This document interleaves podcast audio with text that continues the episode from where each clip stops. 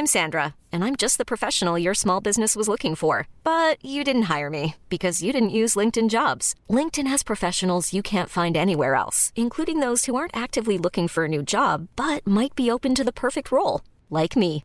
In a given month, over 70% of LinkedIn users don't visit other leading job sites. So if you're not looking on LinkedIn, you'll miss out on great candidates like Sandra. Start hiring professionals like a professional. Post your free job on linkedin.com/achieve today. Bienvenue dans le podcast Culture PSG du mercredi 29 novembre 2023. Nous sommes réunis ce soir pour revenir sur le match nul des Parisiens contre Newcastle United. C'était hier soir la cinquième journée de la phase de Ligue des Champions. Ce sera le thème unique du soir. On, va pas... on a déjà beaucoup de choses à dire. On ne reviendra pas sur la déroute des U19 un peu plus tôt dans la journée. On ne reviendra pas sur la déroute du RC ce soir à Arsenal. Et on n'évoquera pas non plus le match dimanche à 13h sur la pelouse du Havre. Euh, on a quand même euh, beaucoup de choses à dire, comme je vous le disais. On est 4 ce soir. Bah, je vois qu'il y, a déjà pas mal de monde sur live. Ça fait très plaisir de vous retrouver. Nous avons des noms que vous connaissez bien. Euh, bonsoir Mathieu, qui est de retour. Tu es là, c'est bon? Salut à tous. Voilà, donc Mathieu est là. Normalement, Omar aussi est là. Bonsoir Omar. Bonsoir les amis. Voilà. Et euh, c'est Ryan qui est le quatrième ce soir. Bonsoir Ryan. Salut à tous. Voilà. On va donc vous redonner rapidement. Euh, bah, attendez, j'en profite pour dire merci sur le, le live. Euh, ça fait, comme je vous disais, ça fait très plaisir. J'avais remerciements à Elixir, Daz92 et enfin voilà quoi pour les subs à l'instant. Mais il est temps de parler du match d'hier soir puisque c'était une rencontre très attendue qui a donné beaucoup de choses à dire, beaucoup d'articles. Euh, on a évidemment des spécialistes de l'arbitrage qui sont intervenus alors qu'ils connaissaient pas les règles deux heures avant, mais ça c'est une autre affaire. Toujours est-il que Alexander Isaac a ouvert le score à la 24e minute et que Kylian Mbappé égalisait à la 98e sur un penalty provoqué par une main de Tino Livramento. Euh, ça c'est le, le box score comme disent les Britanniques. Toujours est-il qu'il s'est passé beaucoup beaucoup de choses dans cette rencontre. Je vais attaquer le, le pouls du match, euh, oui, 23h, Omar a 2 heures pour réussir son créneau. Oui, effectivement, euh, pour certains, l'horaire de 23h convient mieux. Ça fait tard, donc c'est pour ça qu'on ne l'utilise pas tout le temps non plus. Euh, pour revenir sur le match, bah, un très bon début des Parisiens. On a des occasions d'entrée. Je pense à Fabien Ruiz. Il me semble qu'il y a un peu du, du Dembélé aussi. Au bout de 10 minutes, il y a 15 minutes, la situation se se rééquilibre. Newcastle arrive à mieux gérer le côté droit. Ils avancent un peu plus sur le terrain. Il y a cette première alerte avec cette frappe d'Isaac qui passe de peu au-dessus après un enchaînement assez catastrophique de Donnarumma à Kimi. Les deux peuvent se partager largement la faute sur cette action. On voit que le Newcastle est une bonne équipe dans un bon soir. Peut-être pas aussi dominante qu'à l'aller dans son intensité défensive et tout ça, mais plutôt dans un bon soir malgré tout. Et euh, arrive ce but qui sort. Il sort pas de nulle part parce qu'il sort d'un temps de jeu, euh, je crois que total qui fait quoi, quelque chose comme 30 ou 40 secondes. Donc c'est pas un but euh, qui sort de nulle part, une frappe contrée trois fois. C'est effectivement une frappe mal, mal gérée, mal reprise, enfin mal repoussée par Donnarumma, pas suivie. Si vous regardez le but, il y a quelque chose comme 6 ou 7 erreurs défensives. Alors la plus flagrante, la plus évidente, c'est la dernière de, de Donnarumma. Mais c'est loin d'être le seul, euh, je pense, à incriminer sur, cette action. Malgré tout, euh, le PSG est vraiment en difficulté dans le jeu jusqu'à la 35e, mais déjà avant la pause, on voit qu'on arrive de nouveau à avoir des occasions. Euh, juste avant la mi-temps, il y a Mbappé qui trouve Ruiz dans la surface à frapper contré. Il y a surtout Mbappé qui trouve Dembélé de très près avec la, cette frappe qui est repoussé par Fabian Cher à 3 mètres du but. On avait eu juste avant, pareil, une frappe de Dembélé où euh, Nick Pope doit se détendre euh, au, ras du sol pour repousser. Donc à la pause, Newcastle est devant en ayant clairement été au-dessus dans le jeu, à l'exception du premier quart d'heure. Deux occasions franches, mais le PSG en a tout autant parce que même on a même déjà plus entre les celle de Mbappé ou la fameuse talonnade, on reparlera peut-être. les frappes de, de, Dembélé, les deux frappes de Dembélé qui auraient pu finir au fond. C'est ça un peu déjà le paradoxe de la première mi-temps, c'est que Newcastle a dominé dans le jeu, sans être excellent non plus, parce qu'ils ont deux occasions, euh, vraies, deux vraies occasions, mais ils n'ont pas non plus euh, grand chose, grand chose, à part ces deux-là. Ils, ils sortent très bien le ballon, ils font bien tourner le PSG, mais ils créent pas grand-chose au final. La seconde période voit un match euh, très différent tout de même, avec un PSG qui a largement la, main sur la rencontre, qui accule Newcastle peu à peu vraiment sur son but. Et à partir de la 60e, quand Lucien Riquet fait les changements, l'entrée de Barcola et Vitinha, ça crève encore plus les yeux que ça va être une attaque-défense. Ah, enfin, franchement, à la fin, c'est un siège. Il n'y a pas d'autre mot. C'est un siège de 30, même 40 minutes, puisqu'il y a 10 minutes d'arrêt de jeu pratiquement, où Paris va beaucoup pousser, beaucoup tenter, ne rien concéder en contre, puisque Alexander Isaac est totalement mis sous les par, euh, par les deux défenseurs centraux. Euh, mais il y a à chaque fois un pied, une main, une tête, un hors-jeu, euh, une frappe pas cadrée. On a vu que la Ligue des Champions, depuis des années, un peu la, compétition, comme je dis régulièrement, des temps forts et des temps faibles.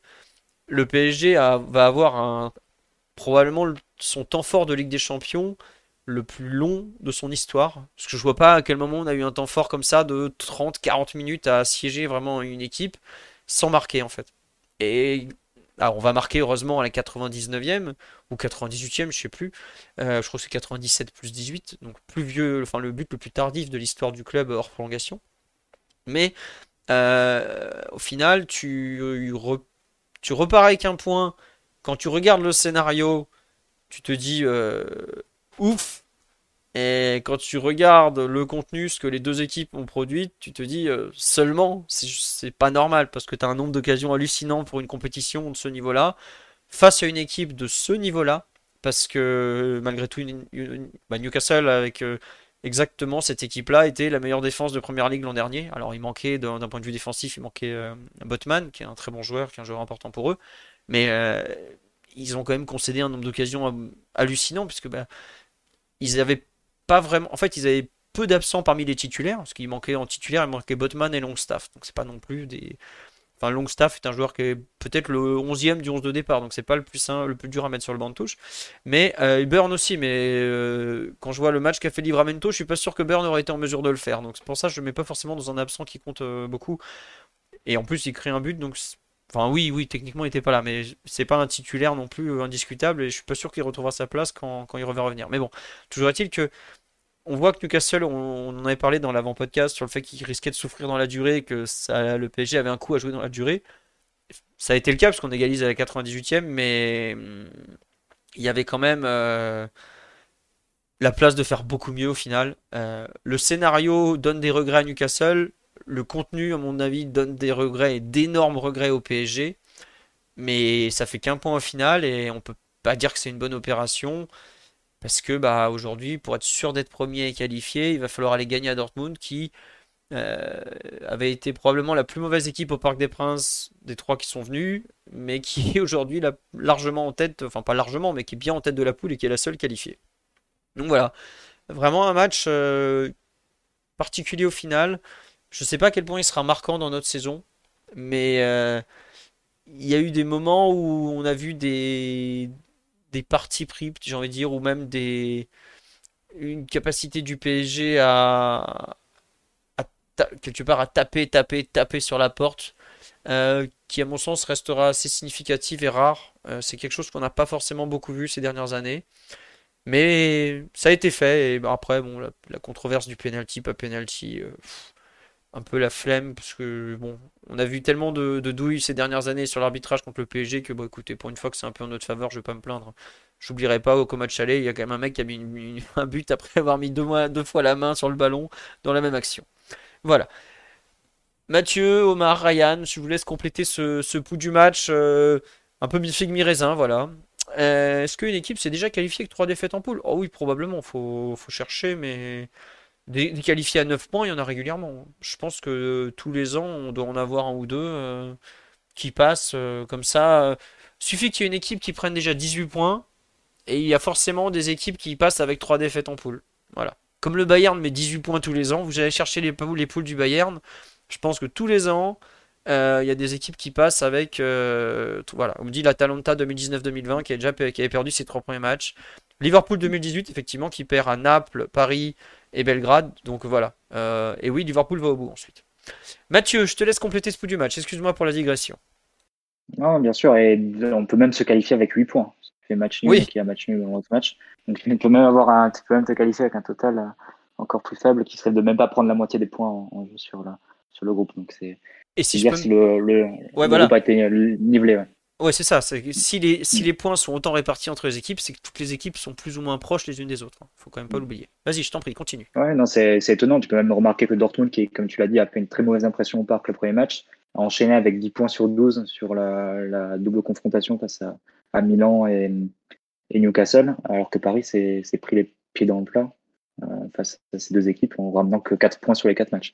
Donc c'est vrai que c'est assez étonnant comme, comme groupe, mais ça fluctue beaucoup au cas des absents les équipes ont des, des états de forme qui, varient un peu, se jouent à des, à des moments assez différents de leur saison.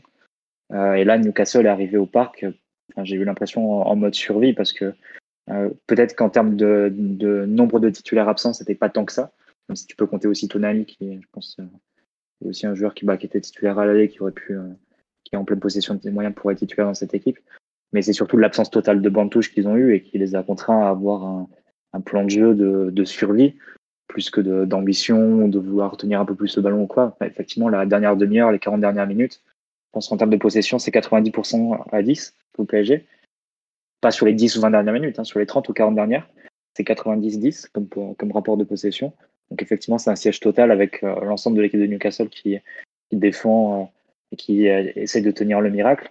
mais ils n'avaient pas, sans, doute pas les moyens de, de viser beaucoup plus, avec aucune option sur le banc pour, pour tenir, pour apporter un peu de, fraîcheur de son, de son neuf, de son bah, Tu vois, pour, euh, excuse-moi, je, te coupe encore une fois.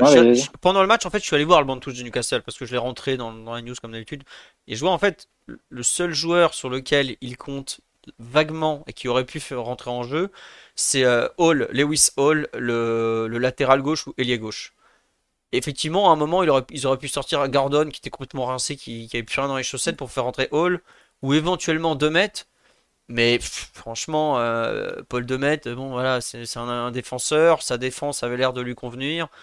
Ça avait rien d'évident quoi. Il a 32 ans, il a de l'expérience, il a pratiquement pas joué cette saison. Je crois qu'il a joué un match en première ligue. C'est un mec, tu vas pas faire rentrer un type de 32 ans qui a pas joué depuis une éternité dans un match au couteau. Bah voilà, tu finis avec ceux avec lesquels tu as commencé tout simplement. Quoi. Donc euh, non, il avait pas de solution sur le banc de touche. En fait, les, les absents de Newcastle, c'était l'intégralité du banc de touche.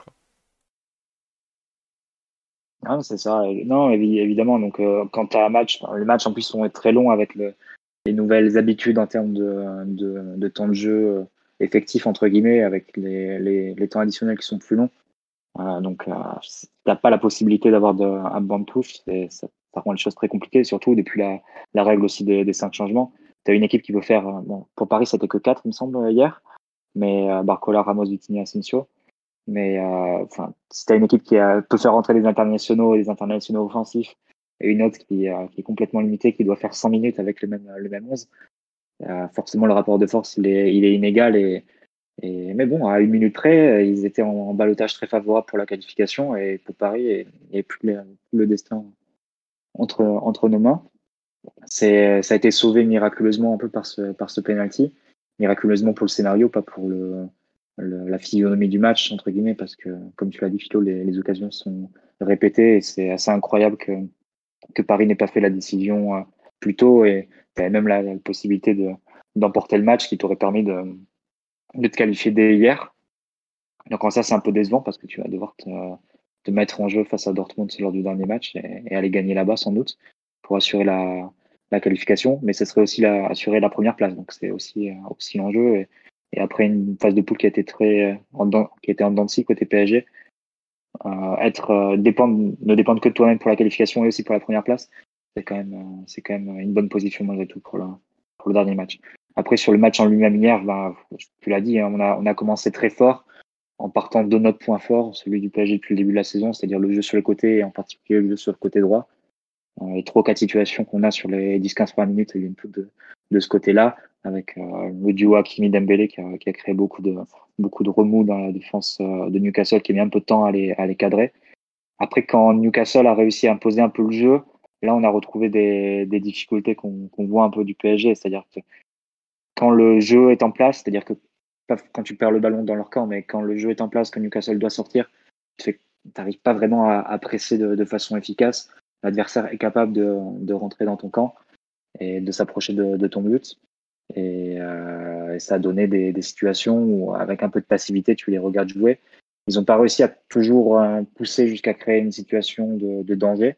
En termes de, frappe, à mi-temps, ils sont, ils sont qu'à 3 de, frappe, mais les trois qui font, c'est des frappes de, qui, apportent du danger. as le but, tu as, les, deux frappes du but et tu as la, frappe de Isaac euh, qui a bout portant et qui, s'envole. Donc c'est euh, sur les quelques sorties qu'ils ont pu finaliser, ils nous ont mis en difficulté avec des, situations claires de pouvoir marquer. Euh, et c'est vrai que ce, cette période au milieu de la première mi-temps est un peu, étrange parce que à la fois tu as le ballon, mais en même temps tu crées pas grand chose sur, attaque placée. Et quand tu dois défendre, quand Newcastle doit poser le jeu, bah, tu n'arrives pas vraiment à leur prendre le ballon et, euh, à défendre efficacement. Donc c'est sans doute cette période-là, au moment où les forces étaient encore un peu égales en termes physiques, qui laisse, un arrière-goût un peu, étrange. Après, évidemment, la deuxième période, comme tu l'as dit et comme on l'a dit plus tôt, ça a été un siège considérable avec à la fin six joueurs offensifs côté PSG et Fabien Ruiz qui finit en défense centrale un peu comme Thiago Motta à l'époque. Euh, je ne sais plus sur quel match de, Laurent Blanc qui avait fini en défense centrale, euh, peut-être face à Saint-Etienne. Enfin, un match comme ça, euh, lors de la première année de Laurent Blanc, ça m'a un peu rappelé ce, genre de, situation un peu. voilà, tu te dis, bon, on n'a pas besoin de garder, deux défenseurs centraux, tu mets un milieu de terrain qui peut faire le double rôle pour pouvoir accumuler les, attaquants. Et à force d'assister, ça finit par payer, mais ça aurait dû payer beaucoup plus tôt avec plus d'adresse pour pouvoir assurer la qualité d'hier. Donc, il va falloir sans doute gagner à, Dortmund maintenant, mais bon. Mm. Pour pouvoir se qualifier, il faut bien gagner des matchs. Et pour le coup, en 5, en cinq matchs, on n'a gagné que 2 dans cette phase de poule. Donc, euh, ouais, non, t'as raison. Les joueurs maintenant de, de, gagner celui qui compte pour, pour prendre la première place. Après, comme on dit très justement sur live, quand tu vois les, premiers de poule actuellement, dans tous les cas, il fallait gagner à Dortmund. Quoi. Parce que mm. je suis pas sûr qu'aujourd'hui on puisse défier un premier de poule, les yeux dans les yeux, avec l'effectif qu'on a et le, peu de marge qu'on a dès qu'on est dès qu'on est un peu bien pris et tout ça. Donc euh, dans le fond, ça change pas grand chose. Euh, oui, c'est sûr qu'un nul à Dortmund, euh, si on a gagné hier, c'était c'était pas grave dans le fond. Enfin, t'étais étais au moins sûr d'aller en huitième. Là, bah, si tu gagnes pas à Dortmund, tu es dépendant d'un autre match ou bon, tu sais pas ce qui peut se passer parce que le groupe est tellement imprévisible. Que voilà. Mais c'est comme ça. Omar, tu veux rajouter quelque chose sur le match en général Toi qui étais au stade, si je ne me trompe pas? Et donc tu n'as pas forcément la même perception que nous?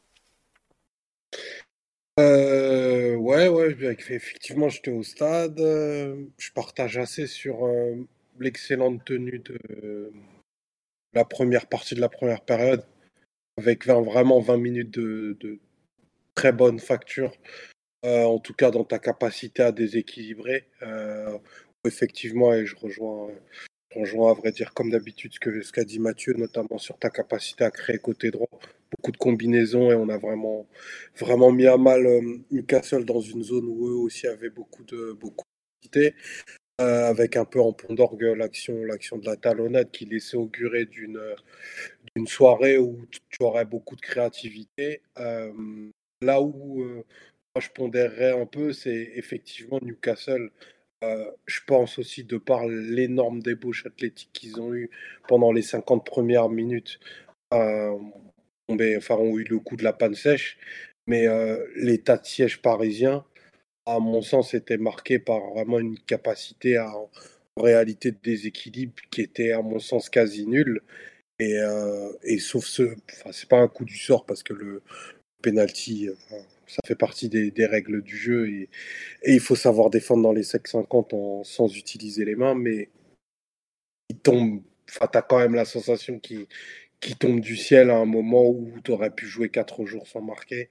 Il y a des situations très très claires à moins de 5 mètres 50 qui n'entrent pas de façon assez euh, incompréhensible. Donc ça sentait quand même la mauvaise soirée à bien des égards avec des joueurs offensifs qui avaient des, niveau d'inspiration, euh, je pense, assez faible et, euh, et quelque chose qui s'était déjà constaté dans le, précédent match de Ligue des Champions, c'est la, difficulté des trois offensifs à jouer ensemble et à être associés. Euh, parce que parce qu'il y a plusieurs, plusieurs choses dans l'approche euh, Luis Enrique et des rémanences depuis quelques années dans, ce qu'il fait dans le domaine offensif. Donc ça, c'est des choses dont on parlera peut-être un petit peu plus en détail tout à l'heure.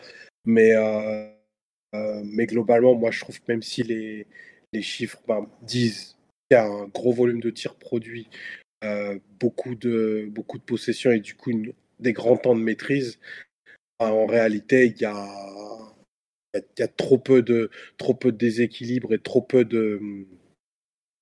d'optimisation de ces longs temps de jeu pour, en dire que c'est un match euh, même pas de qualité, un match qui aurait mérité d'avoir euh, un résultat nul, à mon sens. Même pour, nous, c'est heureux. Parce que Newcastle a tout optimisé. Je pense qu'il y avait, aussi un peu de chance à ça, mais c'est un peu. Newcastle, je pense, a vraiment fait le match qu'ils étaient venus faire. Ils auraient voulu faire, pardon. Ils l'ont réalisé ben, jusqu'à la 97e minute. C'était moins le cas pour Paris, même si paradoxalement, pour le coup, on a vu un, match entre deux équipes extrêmement, extrêmement bien coachées pour le coup. Et, euh, et ça s'est vu à bien des égards. Au final, toi, tu trouves que Newcastle peut vraiment s'estimer euh, déçu de, outre le, scénario par rapport à ce qu'ils ont produit. Pour une équipe qui est sortie véritablement trois fois offensivement et qui a basculé dans le, dernier tiers à, trois ou quatre reprises, entre la clarté des situations qu'ils ont eues, euh, la maîtrise défensive dont ils ont fait preuve, euh, leur capacité à nous mettre hors jeu, à, à totalement annihiler Mbappé, euh, à comprimer lié, lié ou Garté dans des positions hyper fixes et tout. J'ai trouvé que défensivement, ouais, c'est honnêtement l'une des, des toutes meilleures prestations euh, défensives que j'ai vues d'une équipe cette année. Ouais, mais... été abasourdi par la qualité de ce qu'ils ont été capables de proposer. Oui, d'ailleurs, quand je crois que c'était ce canal qui sort, oh, Newcastle défend pas très bien, ça peut craquer. Je suis, euh, non, ils défendent super bien dans l'ensemble. C'est juste que, après, sur la durée du match, ils concèdent quand même énormément. Euh, mais tu vois, moi, ce qui me choque dans leur match, c'est que ils ont, euh, ils ont, ils ont pratiquement pas d'occasion. Je crois que leur dernière frappe, c'est, je me demande si c'est pas le but, quoi. Donc au bout d'un moment, une équipe qui, qui fait 80 minutes sans faire une frappe, j'ai du mal à trouver que qu'ils font aussi, enfin leur match est incomplet, quoi, est trop incomplet à mon sens pour pouvoir se, se réjouir de leur côté de, de prendre plus qu'un point, quoi. Je sais pas s'ils sont venus pour faire plus, à vrai dire. Tu vois, euh, après, je, connais assez, je connais pas super bien Newcastle.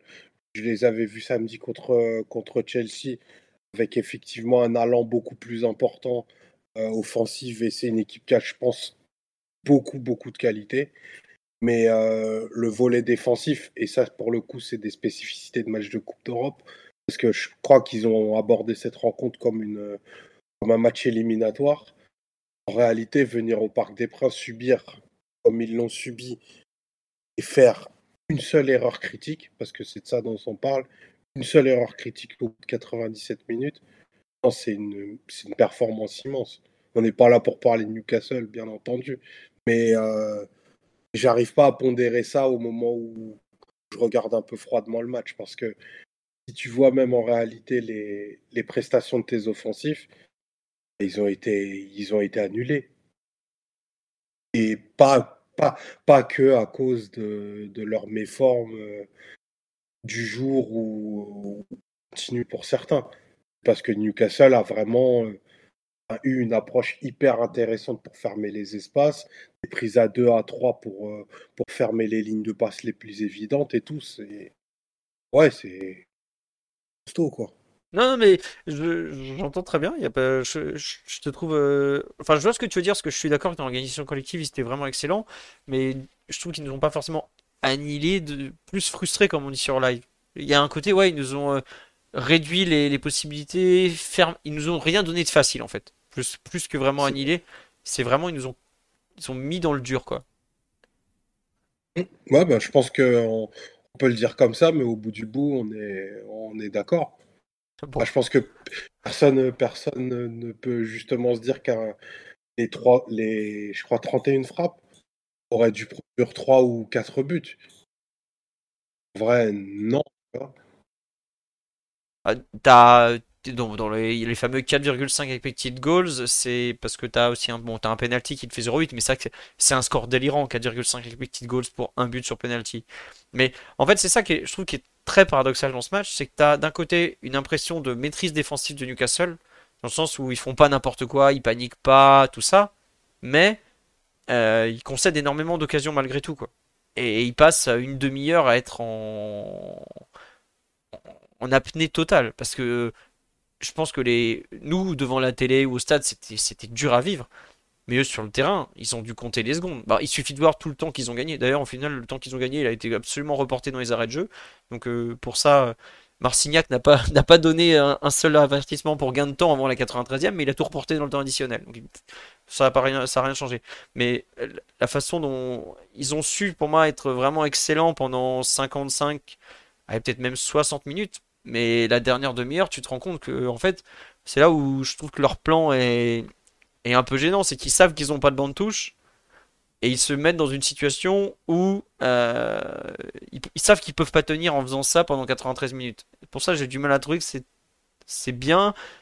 Mais en fait, euh, bah, tu joues un peu avec ta chance. Et à la fin, tu, craques un peu bêtement. Bah, bon, le pauvre Livramento, il était complètement cuit. Euh, et c'est peut-être aussi pour ça qu'il y a cette, ce, mauvais réflexe ou qu'il y a un mauvais alignement, tout ça.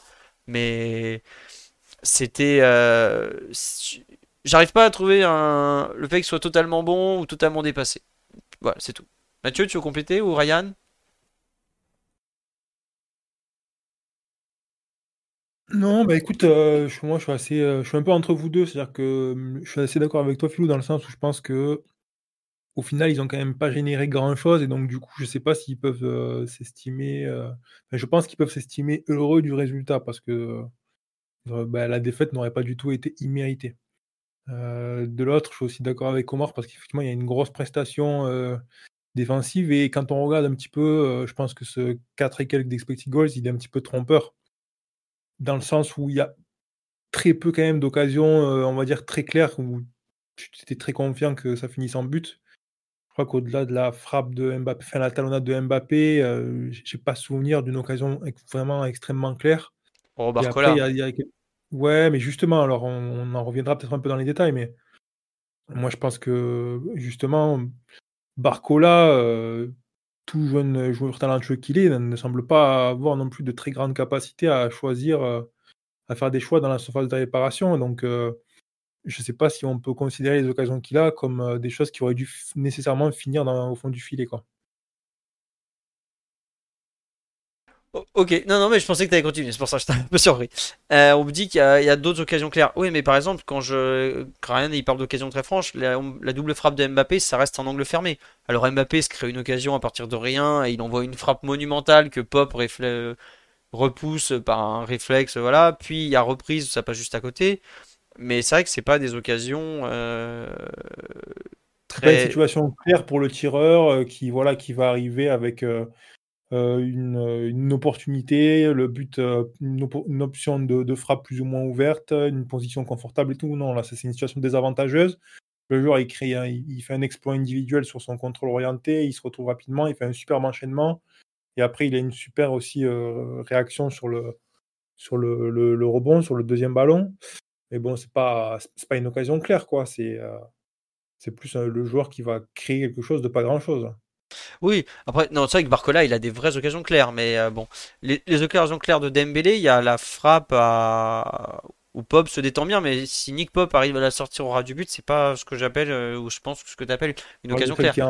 Qui est, qui, est, pied gauche en bout de course, là, quand il remonte le terrain. Mm, ouais, après, il y en a une vraie très claire, c'est celle. Bah, il y a celle avant la mi-temps où il, il, frappe, il est vraiment proche, mais Cher arrive à contrer entre le but et, et, le, et Dembélé. Et il y a effectivement celle sur le centre de, de Lucas Hernandez, mais c'est pareil, c'est pas si facile que ça à mettre. Si tu compares avec celle que Isaac ne met pas au bout de, de un quart d'heure, oui. Euh, voilà, c'est pas, voilà, c'est pas tout à fait ce, ce genre bah, d'occasion. Tu vois, celle-là, elle est déjà plus comparable à celle de, de, de Mbappé quand il tente la talonnade, par exemple. Je comprends ce que tu veux dire. Euh, on va passer un peu à l'analyse côté PSG.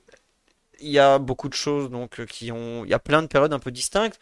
On peut noter, enfin, Luis Enrique l'avait annoncé en conférence de presse, ouais, on joue en 4-3-3, tout ça. Euh, est-ce que c'est pas, enfin, je trouve que c'est la. Je sais pas si c'est la première fois, mais on a, je trouve qu'on a vraiment, vraiment vu le PSG en 4-3-3 cette fois-ci. Donc les cas de derrière, ça, ça change pas, même s'il avait remis Danilo avec Skriniar et, Lucas à gauche. On a vraiment Ougarté devant la défense, Ruiz relayeur droit, Lee relayeur gauche, et c'est peut-être un peu le poste bâtard par rapport à Mbappé qui était vraiment très à gauche. On a des actions de Mbappé en premier temps, il est très très à gauche. Colomboigny dans l'axe et Dembélé à droite. Euh, qu'est-ce que, bah tiens Ryan, ton avis un peu sur ce que Luis Enrique a mis en place euh, T'as trouvé ça convaincant, pas convaincant, ce, ah, vrai 4-3-3 Parce que pour le coup, euh, ça y ressemblait quoi. Ouais, j'ai trouvé, bah, déjà j'ai trouvé que voilà, il est, on était toujours dans cette, dans cette optique de, chercher comment, on va dire, équilibrer l'équipe et ne pas juste avoir une équipe qui joue à un seul rythme. Et clairement, le, positionnement de Kang en relayeur qui, quand même, a passé pas mal de temps assez excentré côté gauche, parfois même collé à la ligne de touche. je pense qu'il vient un petit peu pour, pour apporter, on va dire, une capacité à ordonner un petit peu l'équipe ou à du moins administrer un peu les attaques. Et, et pour l'instant, j'ai l'impression que le joueur n'arrive pas nécessairement à performer dans ce rôle. C'est-à-dire que je vois pas vraiment un apport significatif.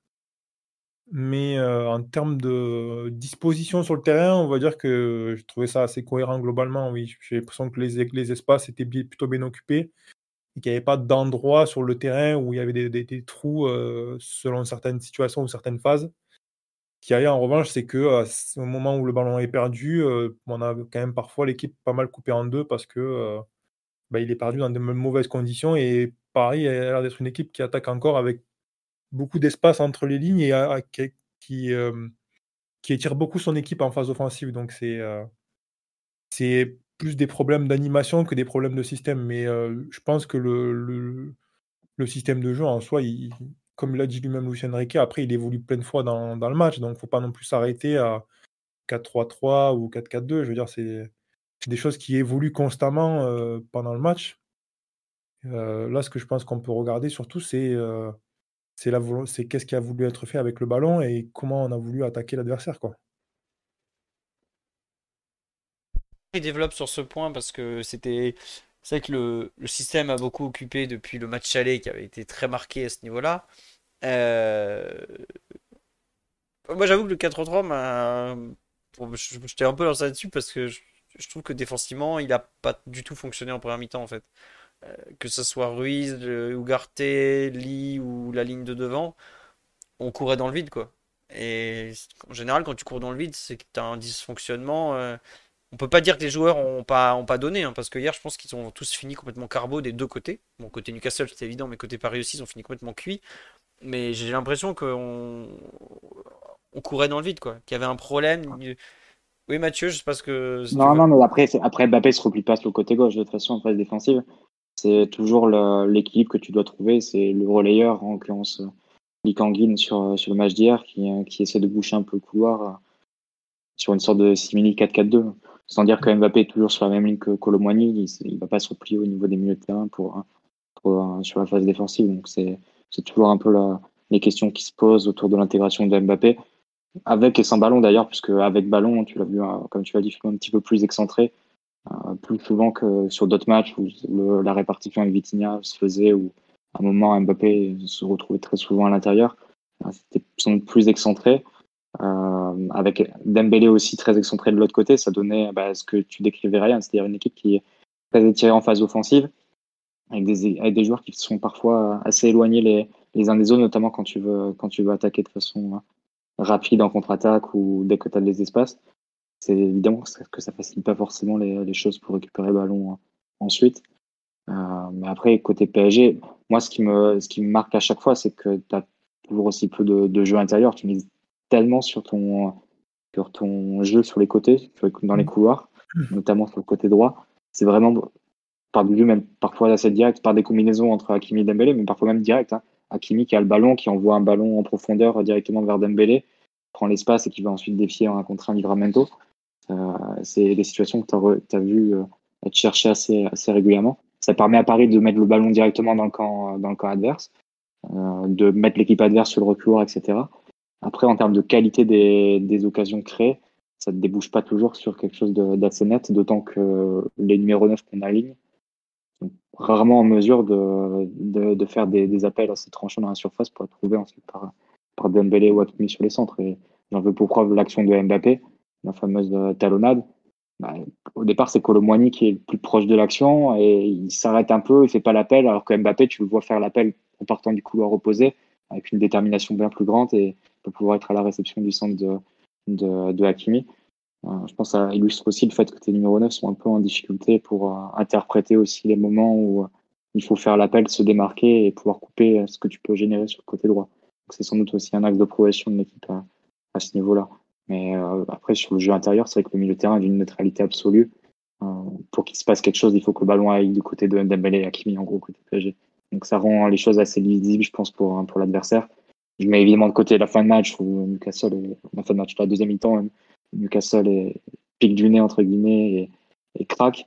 Mais euh, du moment que les forces étaient encore un peu égales en première mi-temps, pour Newcastle, il suffisait de gérer le, le, leur couloir gauche et notre couloir droit. En. C'est un peu ça que, à ça que se limite le, le, jeu offensif parisien. Et ça se note de plus en plus. Et tu vois Mbappé qui, qui touche de. Il y a une vraie euh, distance entre les ballons que touche Mbappé et les ballons que touche euh, Dembélé. C'est pas, ouais. c'est pas le même volume. C'est beaucoup plus marqué côté droit. Ouais, c'est choquant. Hein c'est même euh, mm. presque, je dirais. Euh, du simple de blanc, en premier temps.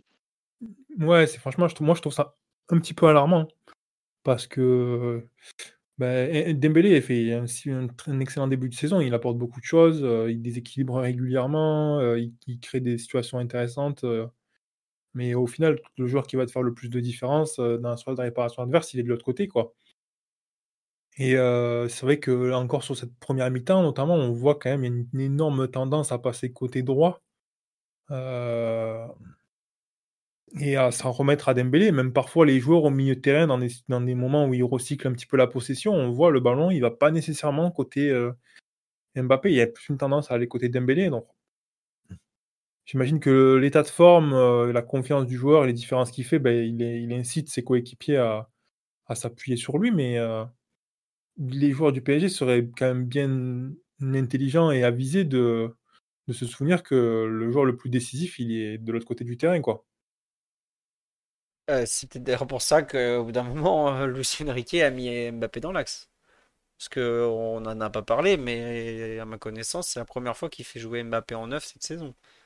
J'ai pas le souvenir, en tout cas, on l'a déjà vu jouer un peu en soutien d'une pointe euh, dans la période 4-4-2, donc à Clermont, à Brest, euh, à, Reims. Euh, enfin, Reims, c'est un peu particulier. Mais d'ailleurs, Reims, non, il a joué, côté gauche, puisque c'est lui qui prend la pointe en deuxième mi-temps. Mais je suis pas sûr que ça soit un hasard que, au bout d'un moment, enfin, Lucien Riquet, il, il, connaît mieux son effectif que nous malgré tout. Il les voit tous les jours. Et au bout d'un moment, euh, quand il a été dans l'urgence, parce que là, on était dans l'urgence à l'heure de jeu. Si on est éliminé, si on gagne pas hier, on sait qu'on est à moitié dehors. Il a quand même euh, Colomwani sur le terrain. Il a euh, Ramos sur le banc de touche. Il a Asensio. Et à ce moment-là, ce qu'il fait, c'est qu'il met Mbappé en neuf. Je trouve que ce, on n'en a pas beaucoup parlé hein, aujourd'hui. Euh, je crois que Dan Perez en a parlé vite fait. Mais ce replacement, à mon avis, il dit beaucoup de choses de ce que, Mbappé, ce que Lucien Riquet pense de son effectif. À savoir, bah aujourd'hui, mon meilleur, joueur dans la surface, c'est Mbappé en fait. Et il va pas falloir y aller par quatre chemins. Il va falloir que Mbappé, Kiki veut jouer à gauche, il veut faire ci, il veut faire ça. Et bah Kiki, t'es gentil, mais tu vas aller en pointe, tu vas marquer des buts, tu verras, c'est cool aussi.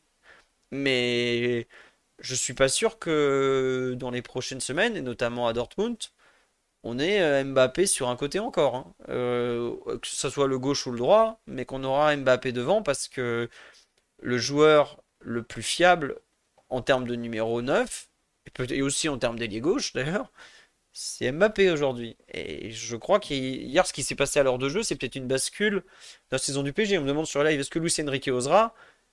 Je crois pas que ça le dérange de prendre des décisions fortes. Hier, il a pris un début de décision fort. Comment Mbappé réagira, c'est plus, c'est plus ouais, voilà. dans ce sens-là. C'est peut-être un hommage posthume à Mauricio Pochettino, d'ailleurs, ce, ce choix-là. C'est rappelé que dans quelles circonstances Mbappé avait, avait battu beaucoup de records à, à l'époque.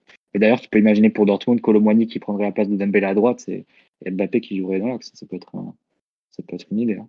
Oui, oui. Après, tu vois, quand, quand Dembélé, quand Dembélé pardon, n'a pas été là, si on regarde ce qu'il a fait dans le passé, il a toujours mis Lee à ce poste-là. Donc, je pense qu'il mettra aussi Lee parce qu'il a besoin peut-être d'un mec pour tirer des coups de périté et tout. Peut-être. Fait une entrée les droits euh, sur un match. Je me demande si c'était Marseille ou. Euh, il finit à droite contre Marseille et il jouait les droit à. Non, à Rennes, c'était. Non, c'est non, c'est Barcola qui jouait les droits à Rennes. Barcola a joué à droite aussi quelques matchs. Mais euh, peut-être que ça sera Barcola à droite, Colomani à gauche. Enfin, bref, on verra. Mais ce que je veux dire, ce qui s'est passé hier à l'heure de jeu, avec bah, MVP qui en plus, avec trois bouts de ficelle, se crée une occasion, je serais pas surpris qu'on le revoie. Euh dès le match à, Dortmund. Ah, visiblement, ça a clairement que. non, Colomani a clairement il rentre côté gauche, justement, puisqu'il le remet à Newcastle trois jours plus tard. Alors que c'était bon, ça n'avait pas été une réussite. Mais euh, vraiment, je trouve que c'est un truc qui n'a pas, pas été euh, trop noté, mais c'est un changement fondamental par rapport aux joueurs et par rapport peut-être à la, saison du PSG, euh, si, si, si c'est confirmé ensuite. Omar, on t'a pas du tout entendu sur un peu le, jeu offensif du PSG que, Ryan et Mathieu ont dégrossé, moi aussi un peu avec? Ah, euh, comment dire? Moi, je le trouve inexistant à bien des endroits. Donc, euh, Mathieu parlait effectivement de, l'extrême neutralité des milieux terrain que, que je partage. Euh, pour moi, enfin moi, j'y vois une réponse parce que la réponse, il n'y a que Lucien qui l'a, mais entre guillemets, une analyse et deux écueils. Euh, la première, c'est aussi pour ça que je disais qu'on était en face d'une équipe extrêmement bien coachée, c'est que la répartition des rôles et des espaces est vraiment excellente. Euh, mais c'est une approche un peu positionnelle 1.0 euh, que moi personnellement, et je parle juste de critères esthétiques, pardon, je déteste. Donc, ce qui fait que tu as des. Ton 6, bah, très axe-axe, des relayeurs qui vont être demi-espace, qui vont avoir en réalité peu de projection parce qu'ils sont absolument obsédés par le fait de tenir la, la position. Et je trouve que c'est quelque chose qui anesthésie un peu le courage. Et si tu as des joueurs qui sont pas euh, très pénétrants, qui n'ont pas ces courses-là et qui n'ont pas la personnalité, en réalité, ils peuvent faire des matchs un peu plan-plan. Et ça s'est vu, je pense, dans les attitudes en première mi-temps, notamment de Ugarte et Lee. Et euh, je pense que pour Lee, c'est un peu frustrant parce que il a un peu plus de football que de que chercher à équilibrer toujours une, position qui est compliquée, même si c'est vrai que quand tu as, as Mbappé en, en ailier gauche, es obligé d'avoir, euh, d'avoir ce rôle-là. Donc ça, c'est le, le premier point. Après, moi, le, me, m'embête particulièrement, c'est c'est l'association des trois. Je trouve que Colomboigny, euh, Mbélé, Mbappé, il y a, il y un truc qui fonctionne pas. Parce que Mbappé, en réalité, le, pardon, Mbélé va avoir euh, bah, en réalité toujours euh, les, qualités fortes que qu'on lui connaît. C'est-à-dire, ben, c'est un joueur qui, lui, pour le coup, ne connaît que la marche avant. Donc, va tenter du déséquilibre, va combiner, va ouvrir le couloir pour le, latéral, va avoir du dribble, va avoir de la perte, du déchet, mais on va dire, il s'arrête jamais de tenter. Vraiment, lui, il est né pour déséquilibrer. Il sait, sait pas faire autre chose. Euh, l'approche prépositionnelle de tes milieux fait que Mbappé joue aussi dans une position qui est hyper fixe et qui démarre à 80% des actions arrêtées. Pour une équipe qui défend, et ça pour le coup, c'est, ça n'engage que moi, aussi bien que Newcastle, en réalité c'est facile de défendre sur un joueur comme ça, parce que c'est une équipe qui fait bien les compensations et dont les, les défenseurs sont capables, par leur capacité de, correction et de vitesse d'aller chasser. Et ils sont sortis tôt sur Mbappé assez souvent. Et après, tu as le problème du, du 9. Et euh, le 9, tu as deux profils qui s'opposent et qui sont, à mon sens, au moment de la saison, on se parle, pour les deux cas, pas des avant-centres tels que ce que le jeu requiert. je vais essayer de m'expliquer un peu plus. Euh, en réalité, euh, ça c'est mon opinion, Colomwani c'est un attaquant un peu anarchique. Quand je dis anarchique, c'est que c'est un joueur qui est capable de jouer euh, côté, beaucoup plus que axe, à mon sens, et qui peut un peu bien faire les trois positions, c'est-à-dire à gauche, à droite et dans l'axe, mais qui, lorsqu'il va être contraint, comme c'est le cas dans, dans, ce que demande apparemment Lucio, c'est-à-dire un neuf qui commence au jeu, qui cherche un appui et qui, si possibilité, prend la profondeur, un, anesthésie complètement sa qualité forte qui va être sur 5 ou 10 mètres. C'est pas par la qualité technique qui va faire la différence, mais c'est par la vélocité et la férocité qu'il peut avoir sur les premières foulées. Quand t'as pas ça, à mon sens, t'as pas le joueur. Après, tu prends, euh, tu prends Gonzalo, euh, qui lui est un neuf qui, je pense, est par nature. Et vraiment, j'arrête pas d'y penser. J'ai oublié le prénom de la, personne qui l'avait présenté en août, mais qui aime bien exister loin de la surface. Donc, euh, Sébastien, qu'on salue. Euh, du coup, 8 de formation, effectivement, ça se voit. Et, il va toucher ses premiers ballons souvent à 20-25 mètres.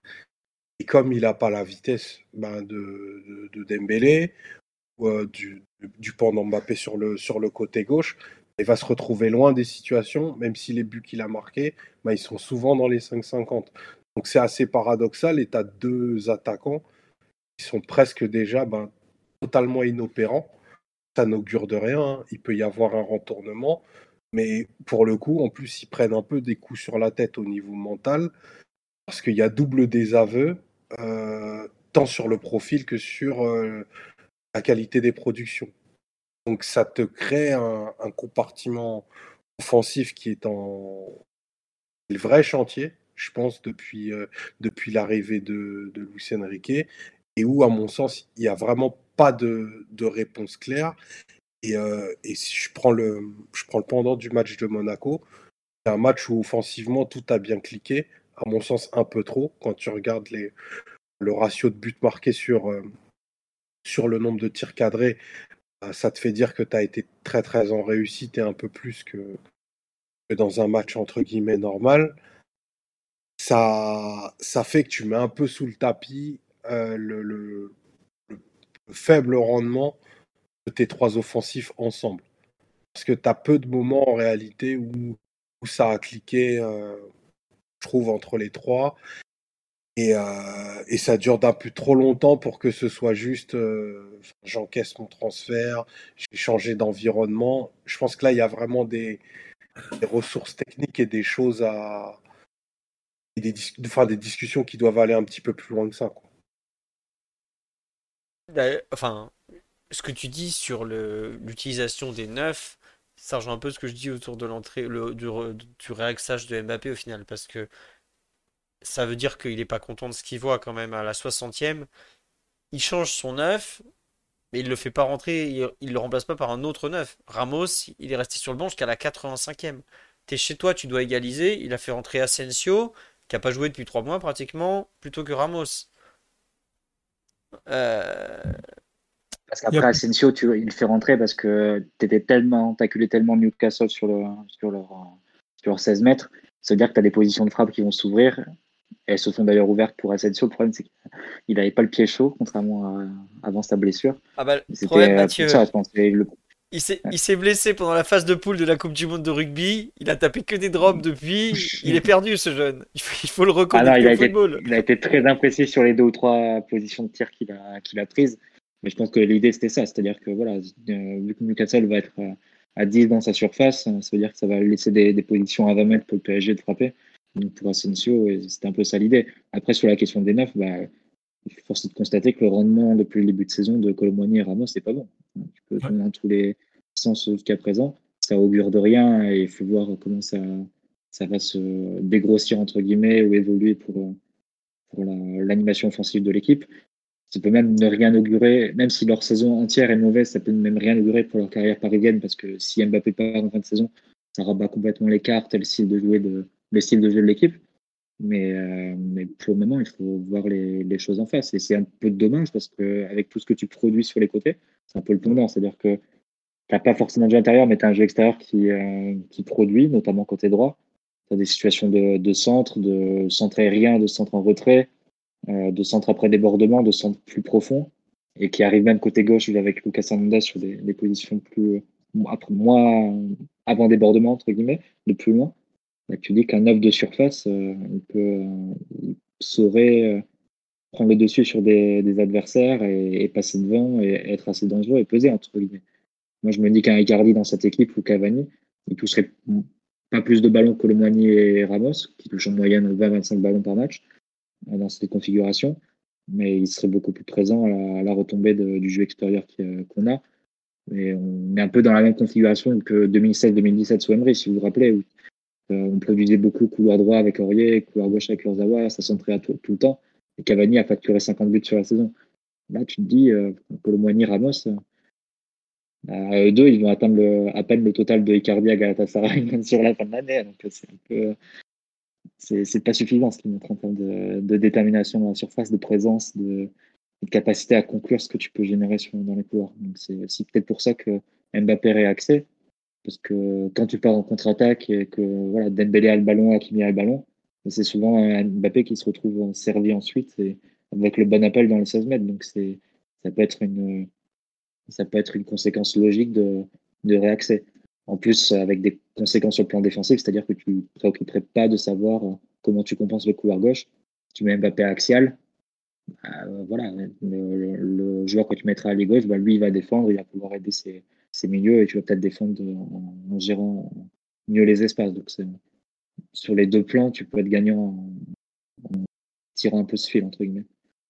Il y a, il y a plusieurs problèmes de toute façon. Enfin, comme vu hier et sur les matchs précédents, moi je pense qu'il y a déjà le problème principal, c'est que ton meilleur joueur là, il est encore une fois euh, un peu trop déconnecté du jeu de l'équipe, c'est-à-dire qu'il touche peu de ballons. Alors on parlait de la différence de ballons touchés entre Dembélé et Mbappé.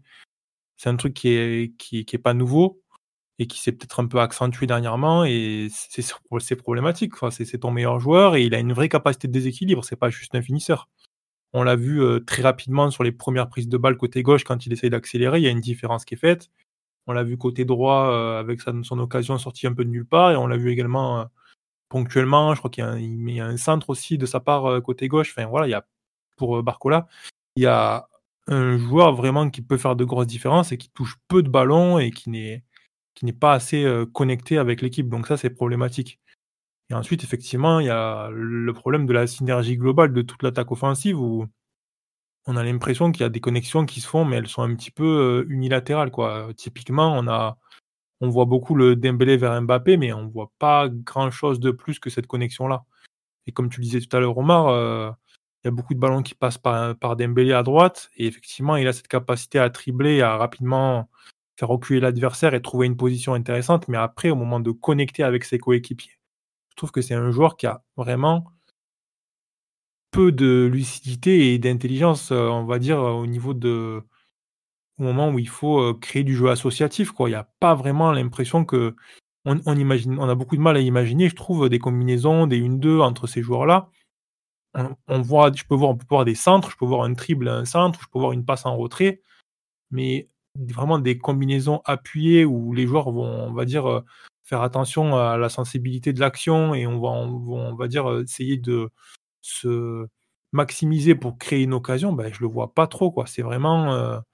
Donc, effectivement, la, question de la synergie globale est inquiétante aussi. Et après, effectivement, il y a le problème de des deux joueurs numéro, des deux avant-centres qui sont en, concurrence actuellement.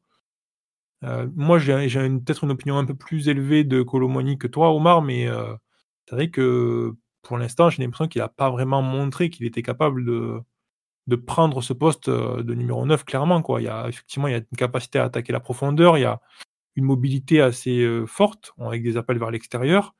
Mais c'est pareil, en termes de connexion avec les coéquipiers, en termes de combinaison avec Mbappé ou avec Ndembélé, il n'y a pas grand chose, quoi. Effectivement, allez, de temps en temps, il y a une petite tentative de 1-2, mais c'est assez, maigre dans l'ensemble. Et après, il y a un autre problème qui exacerbe un peu tout ça, je pense. Toi, tu en as parlé tout à l'heure, Mathieu, c'est le, le milieu de terrain. C'est une équipe qui joue de manière très extérieure, mais pourquoi? Parce que le profil des milieux de terrain les milieux de terrain qui occupent l'axe, et c'est encore plus flagrant là avec l'absence de Warren, c'est qu'ils ont très peu de capacité à offrir du jeu intérieur, que ce soit en cassant les lignes, que ce soit euh, en faisant des différences balle au pied avec des conduites de balles, que ce soit en triple. On a énormément de moments hier où on voit euh, Ugarte et euh, Ruiz se passer la balle de manière latérale. Et en plus, dans le cas où, enfin, dans, cette configuration où on sait que l'équipe elle joue vers l'extérieur, on en vient presque à se demander pourquoi on voit autant de passes courtes entre ces joueurs quand l'idée c'est quand même au final de basculer rapidement vers le côté opposé pour que le joueur qui soit sur l'extérieur il fasse une différence et il essaye de centrer. Donc euh, pas, mal de, pas mal de problèmes qui sont mis en avant. Euh, l'entrée de Vitinha, moi j'ai trouvé qu'elle avait été assez positive. Maintenant, euh, c'est surtout, je pense, le profil de Warren qui va manquer, quoi, parce que sa capacité à percer les lignes, à conduire le ballon, à se retourner sous pression, tout ce que les milieux de terrain de Newcastle faisaient hier, finalement, le nombre de ballons où les, milieux de terrain de Newcastle hier le reçoivent dans des conditions défavorables, dos au but, sous pression, euh, avec une passe qui n'est pas forcément bien appuyée, et ils arrivent à une touche de balle, un contrôle orienté, une fin de corps, euh, faire une passe et refaire progresser le ballon, c'est vraiment tout ce, tout ce qu'on ne voyait pas chez les milieux de terrain parisiens hier. Quoi. Et ça, ça va être un mmh, problème euh, majeur sur le reste de la saison. Il faut vraiment que Lucien Riquet il trouve des axes de progression là-dessus, parce que sinon, le PSG va rester une équipe unidimensionnelle qui n'attaque que, d'une seule manière. Et là, on en est après, tu vas, tu vas pas changer les joueurs, euh, Ryan. Je pense qu'à un moment, les joueurs que tu as au milieu de terrain, ils ont un plafond. Ça, non, c'est euh, sûr, mais après, il faut, enfin, je pense qu'il faut qu'il cherche. en juillet août. Hein. ouais, ouais. Après, non, non. Plus que je pense qu'il doit chercher d'autres choses. Et effectivement, euh, Philou, il parlait de la, de, du repositionnement de Mbappé dans l'axe. Bon, ça peut être une manière de réactiver, de récupérer du jeu intérieur, peut-être euh, pour une équipe qui actuellement n'en a presque pas. quoi. Je pense que le fait de mettre en plus Fabien Ruiz en, faux pied comme ça à droite, ça ralentit euh, de façon ultérieure le jeu parce qu'il va recevoir.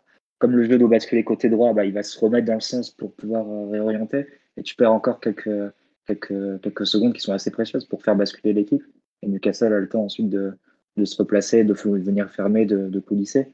Donc ça, ça, on va dire que l'absence de Zaire Emery est aussi préjudiciable par ricochet en, mettant des joueurs qui ne sont pas forcément euh, aptes à, accélérer euh, encore plus le jeu. Donc c'est vrai que cette association au milieu de terrain est très compliquée, mais en même temps, quel est ton choix au milieu de terrain?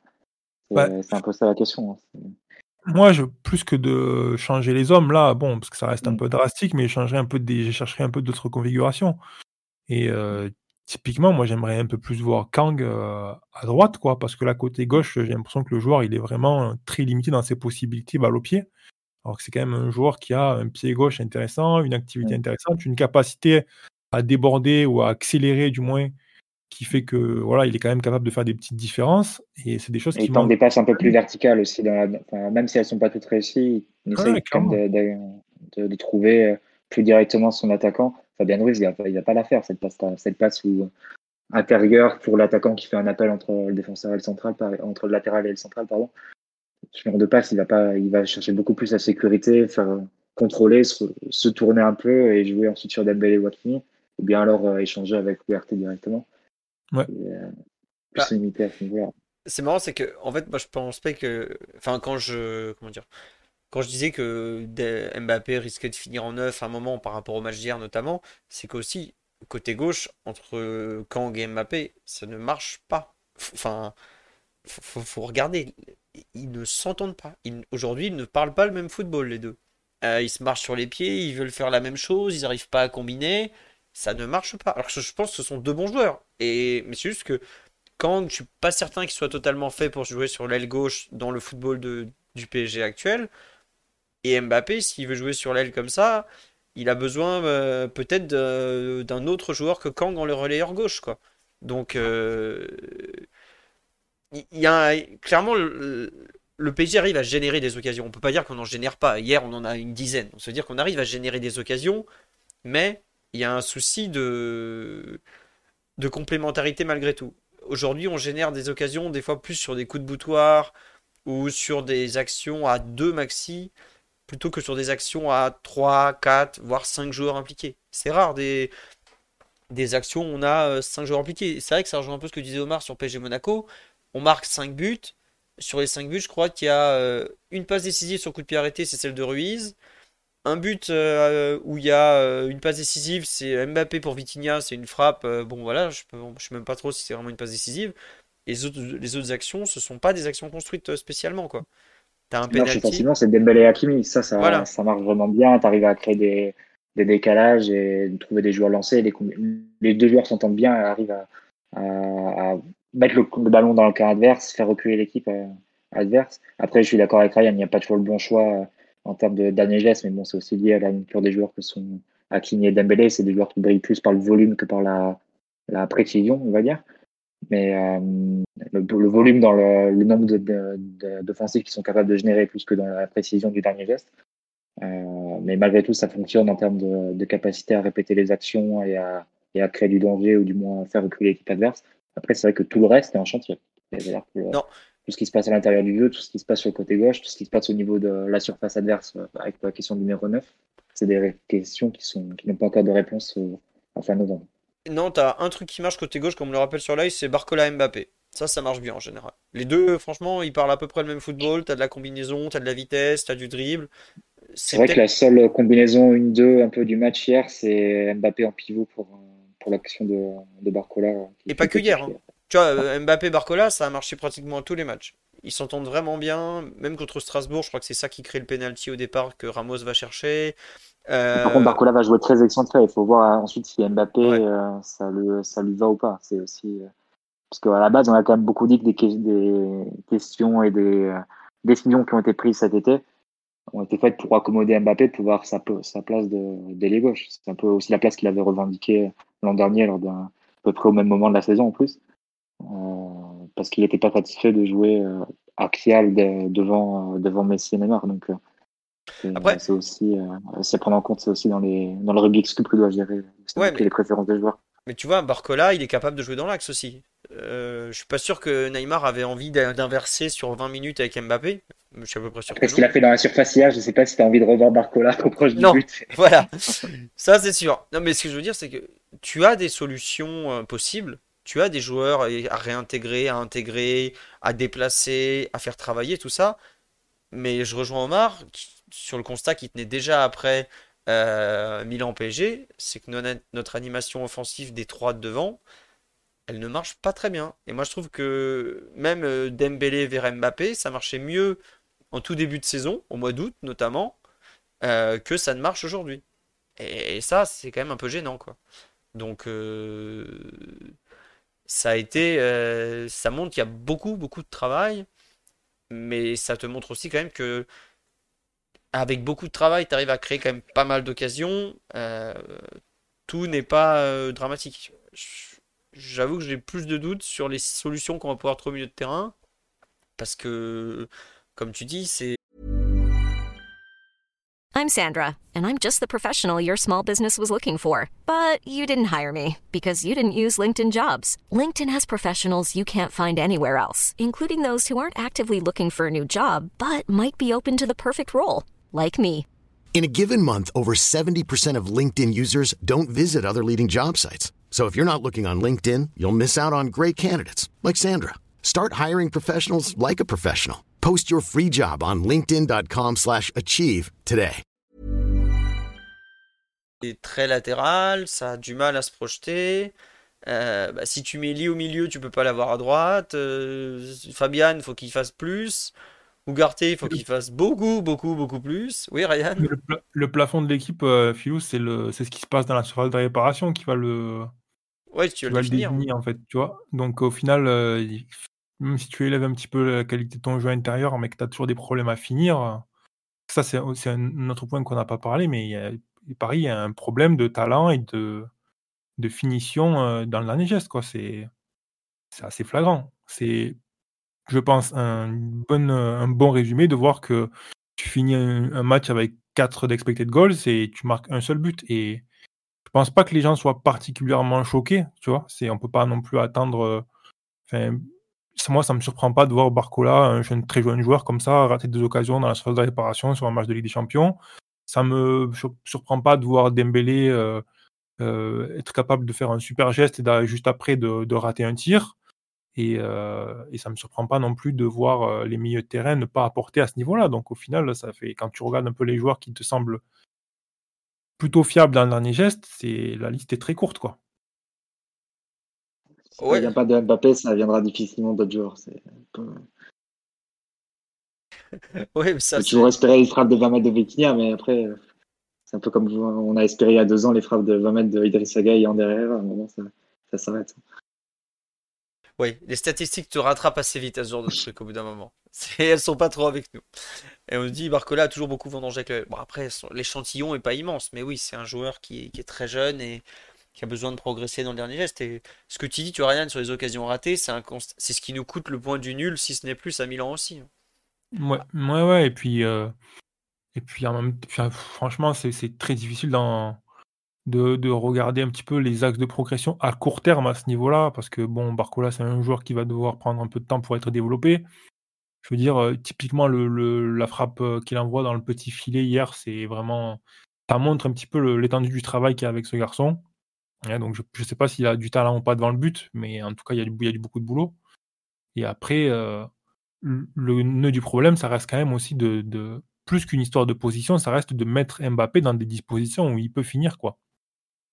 Et c'est vrai que, à part ce centre sur l'attaque rapide là de qui finit avec la, tentative de Madjer, il n'y a pas grand chose finalement où on peut dire attention Mbappé va tirer ou Mbappé a un ballon à l'entrée de la surface ou Mbappé reçoit un centre au second poteau et il est capable de où il est en position favorable. Enfin, c'est tout, l'enjeu de l'équipe en fait, il devrait être là, je pense, parce que si tu mets Mbappé dans des dispositions où il peut régulièrement frapper au but, tu vas être en tu vas aller loin, quoi. Tu vas pouvoir normalement euh, être faire une candidature sérieuse à la, compétition. Maintenant, si c'est la, si c'est la bataille pour le faire, pour faire en sorte qu'il touche le ballon et qu'en plus de ça, euh, il a qu'une occasion, qu'un tir ou deux vraiment intéressant, maigre à se mettre sous la dent, ça va être très très compliqué. Hein. Ouais, bah écoutez, c'est pas, c'est pas très positif à cet instant. Après, euh, tu vois, c'est là où quelque part, tu es dans l'urgence parce que Dortmund, c'est dans 10 jours deux semaines, pardon. C'est dans deux semaines. Euh, bah, dans deux semaines pile, on saura où on en est, parce que si je me trompe pas, c'est le mercredi soir. Donc, euh, vous pourrez savoir dans deux semaines. Mais après, tu as euh, du temps par rapport à la deuxième partie de saison aussi de, changer des choses. Donc, tout n'est pas dramatique non plus. Et t'as pas besoin d'être réglé complètement collectivement pour battre Dortmund. C'est aussi une équipe qui a ses défauts et, ses fragilités. Donc, t'as pas non plus cette pression immédiate actuellement. Mais c'est vrai que la question que pose Ryan, c'est c'est une question importante et je pense que aussi c'est la question que se pose chaque entraîneur quand il arrive, notamment un entraîneur au PSG, et notamment un entraîneur au PSG qui voit l'effectif actuel. Tu sais que ton joueur déterminant, c'est Mbappé. Donc ta question, c'est comment tu le mets dans les meilleures dispositions pour qu'il te fasse la différence. C'est le joueur, c'est peut-être, même en partant euh, d'un point de vue un peu global, c'est peut-être le meilleur joueur de la compétition, euh, Mbappé, au début de la saison si tu tes chances d'aller loin dans Ligue des Champions, elles passent essentiellement, elles passent beaucoup par ce joueur-là. Donc c'est presque le premier focus, il doit être comment tu le mets dans les meilleures conditions, comment tu le mets en situation de te résoudre les matchs et de, de te faire la différence. Donc c'est sans doute ça, euh, cette situation, cette question sur laquelle doit cogiter euh, Luis Enrique aussi dans les prochaines semaines. Et ça revient peut-être avec la, tentative qu'il a, a eue sur la fin de match de Medina 9. Il faudra voir si ça, s'il y a d'autres occasions euh, pour, euh, pour voir cette expérimentation, c'était juste un, coup euh, spécifique au match d'hier. Mais je pense que la réflexion, il n'est pas encore arrivé au bout de sa réflexion sur la position d'Mbappé et comment tu le mets dans les meilleures dispositions parce qu'il y a eu beaucoup d'allers-retours depuis le début de saison entre le, rôle un peu hybride avec Vitinha en début de saison, un coup à gauche, un coup dans l'axe, la position plus axiale qu'il a eu quand Barcola a joué dans les gauche dans une espèce de 4-2-4 qu'on a eu sur quelques matchs là maintenant complètement être centré sur un match comme hier, avant de revenir complètement dans l'axe sur la dernière partie du match. Je sens que Luis Enrique navigue encore un peu, mais sa principale source de préoccupation, je pense qu'elle doit être là. C'est comment tu fais en sorte que Mbappé il te, il te, il te, résolve, il te résolve les matchs. C'est lui qui doit te faire aller loin dans la compétition, donc c'est sur lui, autour de lui que, que tu dois pouvoir contrôler l'équipe. Après, je, me pose une, je me pose une question par rapport à ça et Et euh, du coup, ça me fait penser à ce que Omar disait un petit peu sur le, le, le, jeu pratiqué par Luis Enrique et, et, son, on va dire son organisation de manière générale, c'est-à-dire des joueurs qui occupent une position assez fixe et qui, et qui, on va dire, ont des consignes assez claires et qui peuvent se déplacer dans certaines, dans certains, dans certaines conditions. Et, voilà. Et je m'interroge par rapport à ça. Et en fait, j'ai un peu quand même l'impression, de tous les matchs que j'ai vus de Paris cette saison, que il n'y a pas nécessairement, tu vois, là on parle de, de, cette réflexion autour de Mbappé parce qu'on on a cette approche-là, mais je n'ai pas l'impression que Luis Enrique euh, a mis en place une équipe en se disant il faut absolument que je mette Mbappé dans des bonnes conditions. Moi, j'ai l'impression qu'il a essayé de mettre en place une équipe équilibrée, avec, euh, qui est capable de faire des différences à différents endroits sur le terrain, mais il n'y a, pas vraiment de synergie ou de, relation euh, mise en place sur le terrain pour favoriser le fait que Mbappé touche le ballon. On, parlait un petit peu du, volume de ballon qu'il a, qu'il a touché hier, mais c'est quelque chose qu'on a vu régulièrement. C'est pas, pas un match mmh. isolé. Donc il y a vraiment. tous les matchs, Dembélé touche beaucoup plus de ballons que Mbappé. Ça, ouais, et donc je m'interroge par rapport à ça. Je me dis, est-ce que l'entraîneur là, il a vraiment pris cette décision là Est-ce que, est que tout simplement, il a, il a pas juste fait le choix de mettre Mbappé un peu sur un pied d'égalité que ce qui, que Dembélé côté droit et du moins ne pas avoir une équipe qui est inclinée d'un côté euh, par rapport au fait que son meilleur joueur est là, mais est-ce qu'il n'a pas juste essayé de, euh, bah, de mettre en place l'équipe avec le jeu équilibré, le jeu de position auquel il tient, etc. Et pour l'instant, en tout cas, c'est c'est plus l'impression que j'ai. Et autant dans les résultats, je pense qu'on peut dire qu'il y a de bonnes choses, et dans le jeu, il y a quelques, il y a quelques connexions qui, qui, qui, sont apparues, qui sont intéressantes. Autant euh, là où le bas blesse, effectivement, c'est qu'on est, euh, on arrive au mois de décembre et on a le meilleur joueur qui est presque déconnecté de l'équipe assez régulièrement, quoi. Donc, euh, je m'interroge par rapport à ça. Mais voilà, c'est effectivement, moi, je n'avais pas forcément pris ce remplacement d'Mbappé comme une potentielle inflexion. Donc, on, entend parler tout à l'heure, Philou. Mais voilà, peut-être que ça va l'être. Mais c'est vrai que, comme le disait tout à l'heure Omar, il y a aussi les choix de l'entraîneur dans la façon dont il organise son équipe. Ce n'est pas juste, c'est pas que les joueurs, c'est aussi. voilà, il y, a, des entraîneurs qui sont, qui sont passés par Paris où il y avait un peu plus de liberté que, que ce qu'on voit actuellement. Là, on est quand même dans un truc assez formaté, assez rigide en termes de position et, et de responsabilité et de déplacement et de où va, où va le ballon, etc. Donc, c'est à prendre en compte aussi. quoi. Ouais, juste deux trucs. Euh, sur là, effectivement, on me rappelle les propos de Luis Enrique après Reims quand il dit qu'il attend plus de Mbappé, qu'il doit faire beaucoup mieux, tout ça, tout ça, je pense que c'est aussi la preuve que Luis Enrique n'est pas satisfait de ce qu'il a de Mbappé aujourd'hui, dans le rôle qu'il lui a donné jusque-là, et que il y a peut-être une réflexion derrière euh, de fond qu'il a déjà depuis quelques semaines, tu vois. Et euh, sur le coup, je sais pas si on s'est rendu compte vraiment de ce que ça impliquait. Alors le PSG était là, non mais vous inquiétez pas, c'est pas grave. Mais c'est quand même pas forcément des propos anodins et je trouve que par rapport à ce qu'il a fait hier en cours de match, c'est des propos qui d'un coup ont une autre lecture. À savoir, euh, en fait, peut-être que Mbappé, je veux pas l'avoir côté gauche parce que ça, il, fait pas les choix que j'attends qu'il fasse, il est trop déconnecté, comme tu dis, Ryan, et c'est vrai que c'est le cas. Omar, je veux bien ton avis là-dessus. Euh, ouais, je, t'avoue, je, sais pas trop ce qui, ce qui met derrière, j'attends plus. Euh, c'est peut-être au quotidien, enfin, il y a, je pense, 10 000 interprétations possibles. Je pense qu'en effet, il y a quelque chose que peut-être on, on omet, c'est que la, façon dont cette équipe attaque, en réalité, c'est consubstantiel à ce qu'on a pu voir de, des équipes de Luis Enrique depuis à peu près 2010. Il y a des choses qui sont très Espagne 2020, euh, Espagne 2000, euh, enfin, de, son époque en, sélection, dans la progression sur le terrain. Sauf que bah il y a des joueurs avec qui ça colle parfaitement. Ceux, ceux qu'il avait en sélection, je pense, correspondent et cochent pas mal de cases à ce niveau-là. Là, certains qu'on a chez nous, je pense que c'est c'est les brider et quelque part, je dis pas les sous-utiliser parce que pour le coup, euh, j'ai de l'amour pour, pour Luis Enrique et, un immense coach et, ça se voit à bien des égards. Mais en tout cas, dans l'approche, et ça, euh, moi, c'était quelque chose qu'on m'avait évoqué en... lors de son arrivée, mes inquiétudes, elles, étaient vraiment à ce niveau-là, sur comment on allait, comment on allait faire dans les 30 derniers mètres. Euh, est-ce que les joueurs allaient avoir la, entre guillemets, liberté, même si c'est quelque, quelque, chose aussi qui qui se gagne.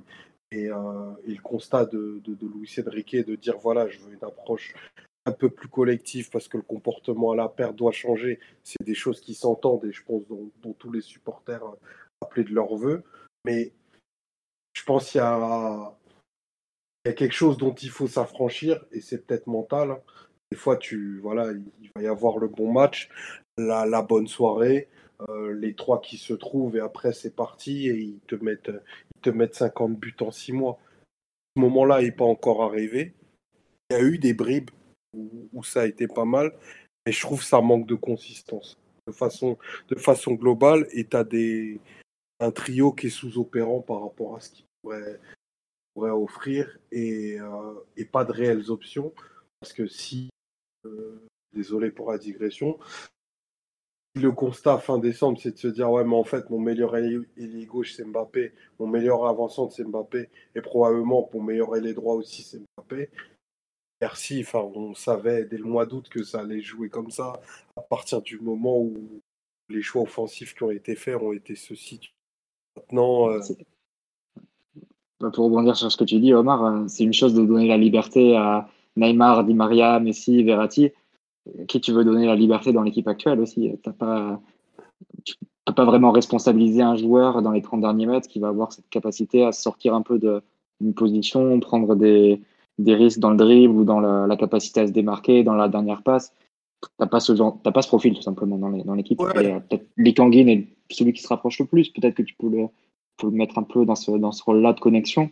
Mais c'est un joueur qui, enfin, tu parles pas du même palier ou du même standard de joueur. C'est un joueur qui est meilleur. Ousmane. Encore, mais, mais, mais, je pense ouais, que. mais Dembélé, c'est un joueur extérieur, tu vois. C'est un joueur qui, qui va faire des différences sur le côté.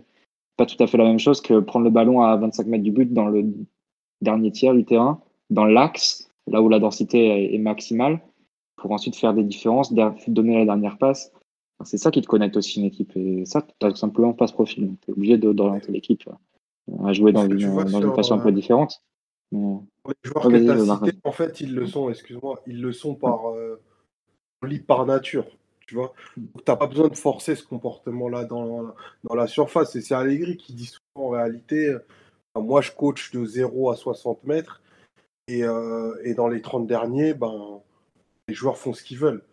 Là, j'ai l'impression que, et, et, quelque part, c'est un peu paradoxal de dire ça parce qu'il y a une telle adhésion, je pense, à ce que Luis Enrique demande, que ça donne des séquences un peu offensives qui sont robotiques. Mais là, il, pour passer, je pense, l'étape d'après, il faut euh, enfin, accepter que Colomwani va devoir euh, jouer tel qu'il est et avoir un volume de déchets qui va être beaucoup plus important, mais ça veut aussi dire qu'il va être capable de produire. Que Mbappé, ben, euh, a aussi... mais ça veut dire aussi que Colomani doit jouer dans des, face à des équipes qui défendent dans leurs 30 mètres. Et ça, Colomani, tu sais pas s'il sait faire en fait. Tu l'as jamais vu, euh, jamais vraiment vu dans ce genre de, situation. C'est aussi ça, parce que ton attaque, c'est l'attaque de l'équipe de France de Didier Deschamps, euh, avec comme entraîneur Luis Enrique. Donc, c'est-à-dire euh, maniaque de la possession, 80%, et face à des équipes qui vont t'attendre bas la plupart du temps. Donc c'est aussi voir quelle est la compatibilité de ça, en fait, aussi.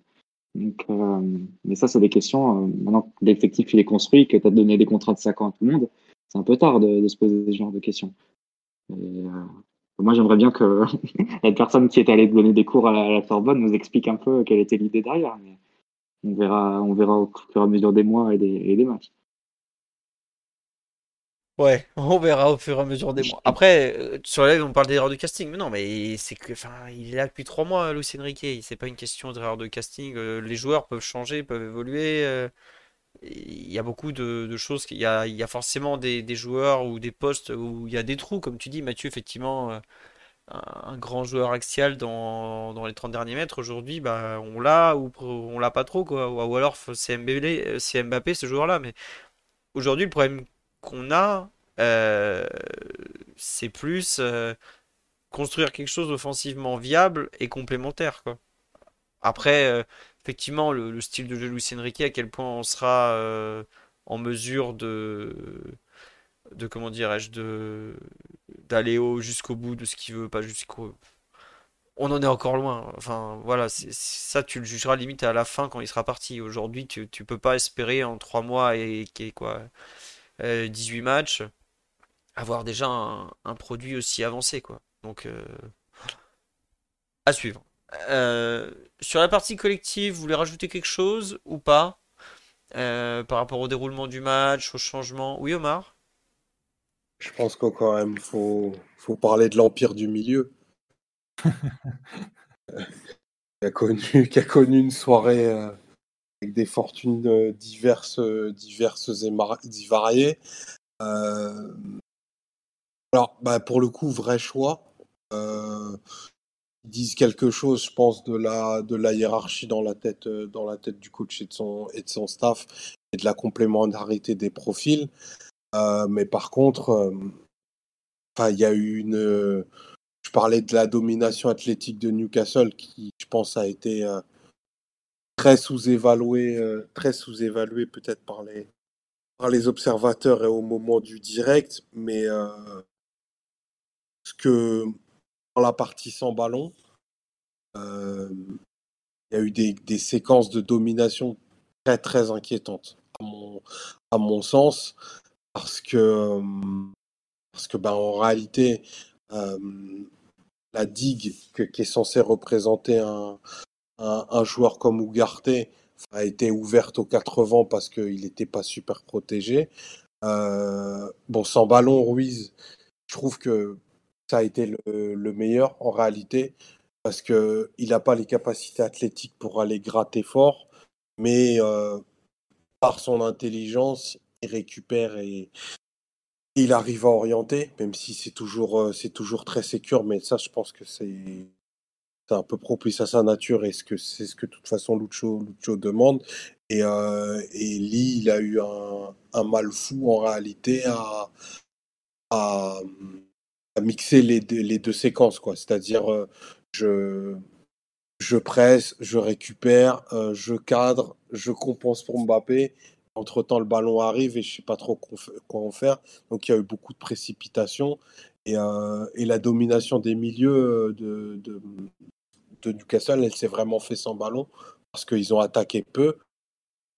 Mais quand ils ont attaqué, bah, tu as, rapidement vu qu'eux, ils avaient un joueur de classe nettement supérieur. Je pense à, Bruno Guimaraes, euh, qui a vécu un match en réalité, par rapport à ses qualités, je pense que c'est hyper frustrant. Mais, euh, mais tu vois bien que dès qu'il a le ballon, il allume la lumière autour de lui. Quoi.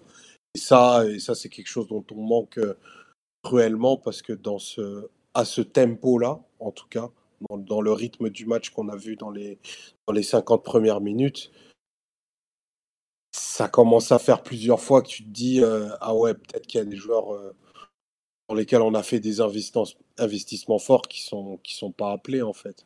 Et vraiment, euh, vraiment, encore j'insiste, faut jamais augurer de rien. Euh, mais fin novembre, il y a des, c'est pas des jugements, mais des enseignements forts. Et il va falloir, euh, il va falloir sévèrement cranter pour, pour pouvoir exister durablement dans la dans la compétition. Quand tu te retrouveras face à des équipes qui vont être outillées euh, athlétiquement, mais qui en plus vont avoir une qualité technique supérieure à Newcastle. Et il y en a, des équipes en Ligue des Champions meilleures à ce niveau-là. Et, euh, et, tu peux passer des soirées très très longues. Donc euh, voilà, c'est dans un match paradoxal où effectivement tu as énormément eu le ballon. Je trouve que tes milieux, bah, en réalité, apportent, très peu. D'ailleurs, Lucho en était pas satisfait parce que sort Ougarté autour de la, la 55e. C'est assez rapide. Euh. du coup, le changement est assez rapide. Et il l'avait, euh, il l'avait bien houspillé en première période parce que, parce que bah, il était en train de perdre, perdre l'avantage de sa zone préférentielle. Donc, euh, ouais, assez, assez inquiétant ce qui s'est passé au milieu hier, j'avoue, pour me rassurer. Maintenant, je laisse Mathieu dire que la réponse était probablement déjà au club et qu'on et qu'on a fait des choix qui n'étaient pas les bons cet été. Je, n'ai pas besoin d'en rajouter. Non, mais après, de toute façon, c'est le terrain maintenant qui, qui fait office de jeu. J'ai euh, le milieu de terrain, ça pour moi, ça, ça, reste un problème et tu peux pas. le faible nombre d'actions qui partent de leurs pieds, et encore plus avec l'absence de Zaire Emery qui apporte malgré tout en termes d'activité, de capacité à, perforer les, lignes balles au pied, etc. ça fait penser que ouais, tu as, des déficiences qui sont majeures dans le secteur. C'est une neutralité qui est trop importante. Et le fait que, que Luis Enrique ait tout changé dans ce secteur-là, voilà, il n'y avait aucun des joueurs qui était, qui était vraiment indispensable. Tout changé parce qu'il a commencé avec les à gauche, il a fini à droite. Vitinha est rentré. Euh, Fabien Ruiz est passé en défense centrale. Tu as, vu tous ces changements. Asensio est rentré au milieu de terrain aussi. Tu as, vu tous ces changements qui montraient bien qu'au milieu, il ne se passait pas suffisamment de, d'action. Je trouve que c'est encore plus dommage parce que avec la façon de défendre de Newcastle qui est assez particulière, c'est-à-dire que c'est pas souvent tu te retrouves pas dans un 4-1-4-1 classique quand tu as une équipe qui joue avec un milieu à 3 retrouve avec Bruno Guimaraes qui va être sur la ligne des, deux autres milieux de terrain qui va parfois même aller chercher lui-même euh, Ougarté, qui est le joueur le plus reculé au milieu du, PSG. Donc ça laisse quand même un gros espace à, exploiter entre la défense et le milieu. Et t'as personne vraiment, euh, ni pour faire cette passe dans le dos de la défense, ni pour exploiter ces espaces dans le dos. Donc, euh, dans le dos du milieu, je veux dire. Donc c'est c'est là où c'est vraiment décevant et c'est là où il manque vraiment beaucoup, beaucoup de choses, je trouve, au trio du milieu pour, pour, pour créer du lien, hein, pour créer des décalages et pour, pour donner de la qualité à la possession. Mais bon, est-ce que les joueurs que tu as dans l'effectif sont capables de le faire? À voir. Je suis un peu sceptique là-dessus, mais bon, peut-être que l'arrivée de Youssouf Fofana en janvier euh, réglera le problème. Sûrement, oui. Ça va donner de la qualité à la possession, il n'y a pas de doute. Non, il ne dira pas qu'il pense Marco Verratti parce qu'il le non, pense je ne cite plus le, je, je cite plus son nom, mais euh, je pas mais, euh, Après, au-delà, au-delà de la blague et son corporatisme ni patriotisme aucun, c'est un joueur plus fort avec le ballon que, que berlu de Montevideo. ça, Qui Appelons un chat un chat. Ah bah, je suis pas sûr que on en est à 5 matchs de Ligue des Champions, de n'avoir un de réussi dans le tas. Ça fait pas beaucoup. C'est le bilan, il commence à pas monter très haut. Hein. Donc euh, oui, forcément. Euh, après, enfin, de ce que j'ai réussi à voir des échos que j'ai eu, euh, on me dit petit prêt pour Marco Verratti. Le Verratti que je vois est un joueur pré-retraité malheureusement, qui a complètement lâché dans sa tête qui perd 20 ballons par match dans un championnat médiocre, qui est malheureusement bon. Voilà, mais voilà, ça nous fait. Ça sera. On, sait les regrets éternels de, de, Mathieu, donc on le taquine un peu avec ça. Voilà. C'est terrible, mais c'est comme ça. Euh, bon, sur la partie collective, je pense qu'on a quand même bien fait le tour avec euh, bah, les difficultés rencontrées, le nombre d'occasions créées malgré tout, les, un peu tous les aspects du match. On passe sur, euh, sur les perfs individuels, parce qu'on en est quand même déjà à 1h25. Bon, on a beaucoup parlé un peu aussi des, des caractéristiques des joueurs. Euh, vous voulez dire un truc sur euh, Donnarumma, son, son erreur hier euh, qui, qui coûte cher, on va pas faire semblant. Hein. Mathieu, Omar, Ryan, vous voulez en parler ou juste dire que bah il est, il est pas assez bon sur l'action?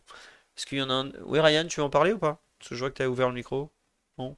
Bah, Moi, je, je, je, suis toujours encore un peu partagé sur ce joueur parce que je vois un grand potentiel, mais de temps en temps quand même, il y a toujours des erreurs un peu grossières donc euh, quand ça arrive, euh, dans des matchs un peu intranscendants, euh, sur des matchs un peu déjà finis etc. j'ai tendance à regarder ça, et tourner la tête assez rapidement. Mais là, dans un match de Ligue des Champions, c'est un match, charnière, on peut dire quand même pour la qualification du PSG. Il y a la qualification en jeu, il y a la posture, bah, dans le groupe aussi, parce que bon, c'est quand même pas anodin de finir premier ou deuxième quand on voit un peu les adversaires que tu peux croiser par la suite. Et là, de, faire une telle erreur, quoi, de, relâcher un ballon comme ça, plein axe, moi, c'est même pas le fait qu'il le capte ou qu'il le capte pas. Je, peux comprendre que sur une faible visibilité et une frappe euh, un petit peu croisée comme ça, ils, soient un peu surpris à un moment donné, mais de, le repousser comme ça dans l'axe euh, arrêté presque parfaitement pour qu'un joueur qui suive le rebond puisse la frapper, c'est très compliqué de, de voilà de, de, de, de, sauver quelque chose quoi. Et après c'est sûr que tu peux faire toutes les bonnes parades et les bonnes sorties que tu veux. Tu seras jamais que dans le dans essayer de, rééquilibrer un petit peu ton bilan hein, parce qu'au final tu as mis ton équipe euh, dans la panade quoi. Parce qu'effectivement sur cette phase il y a plusieurs choses à corriger mais pour moi il n'y a pas vraiment d'erreur euh, de grosses erreurs on va dire de dans la défense ou dans le repli défensif du PSG. Il y a des, joueurs qui essaient de mettre le pied quand même. Bon, il y a certains, certains moments où ça pourrait être mieux fait, où les positions, la façon dont le corps est orienté n'aide pas à, empêcher la frappe, etc. Mais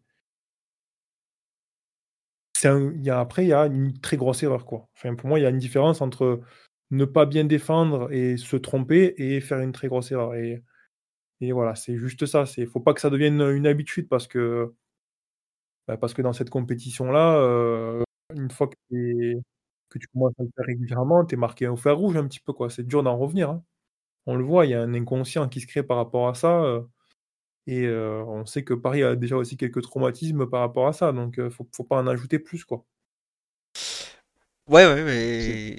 Comme... Oui, Mathieu, pardon, vas-y. Non, mais en plus, c'est surtout c'est une erreur qui arrive quelques jours après Monaco, déjà, où il avait été responsable de, du but du premier but monégasque. Donc, c'est euh, sur un match qui était euh, à ce moment-là à égalité, match nul. Donc, euh, c'était un match en plus important pour la, classification, pour le classement pour, pour le championnat. Donc, c'est une, mauvaise passe quand ça arrive comme ça de coup sur coup. C'est pas de nature à, améliorer les, choses en termes de confiance. De ses coéquipiers, de l'environnement ensuite avec la presse. Je sens que Donnarumma, il a quand même le potentiel pour être euh, dans le viseur médiatique après le départ de certains joueurs l'été dernier.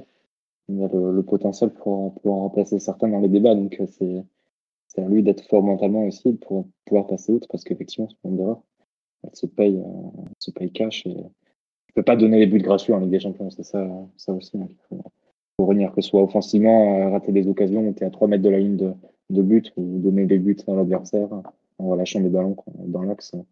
Un peu façon bouffonne euh, face à Manchester il y a, il y a 4, 3 ans, 4 ans.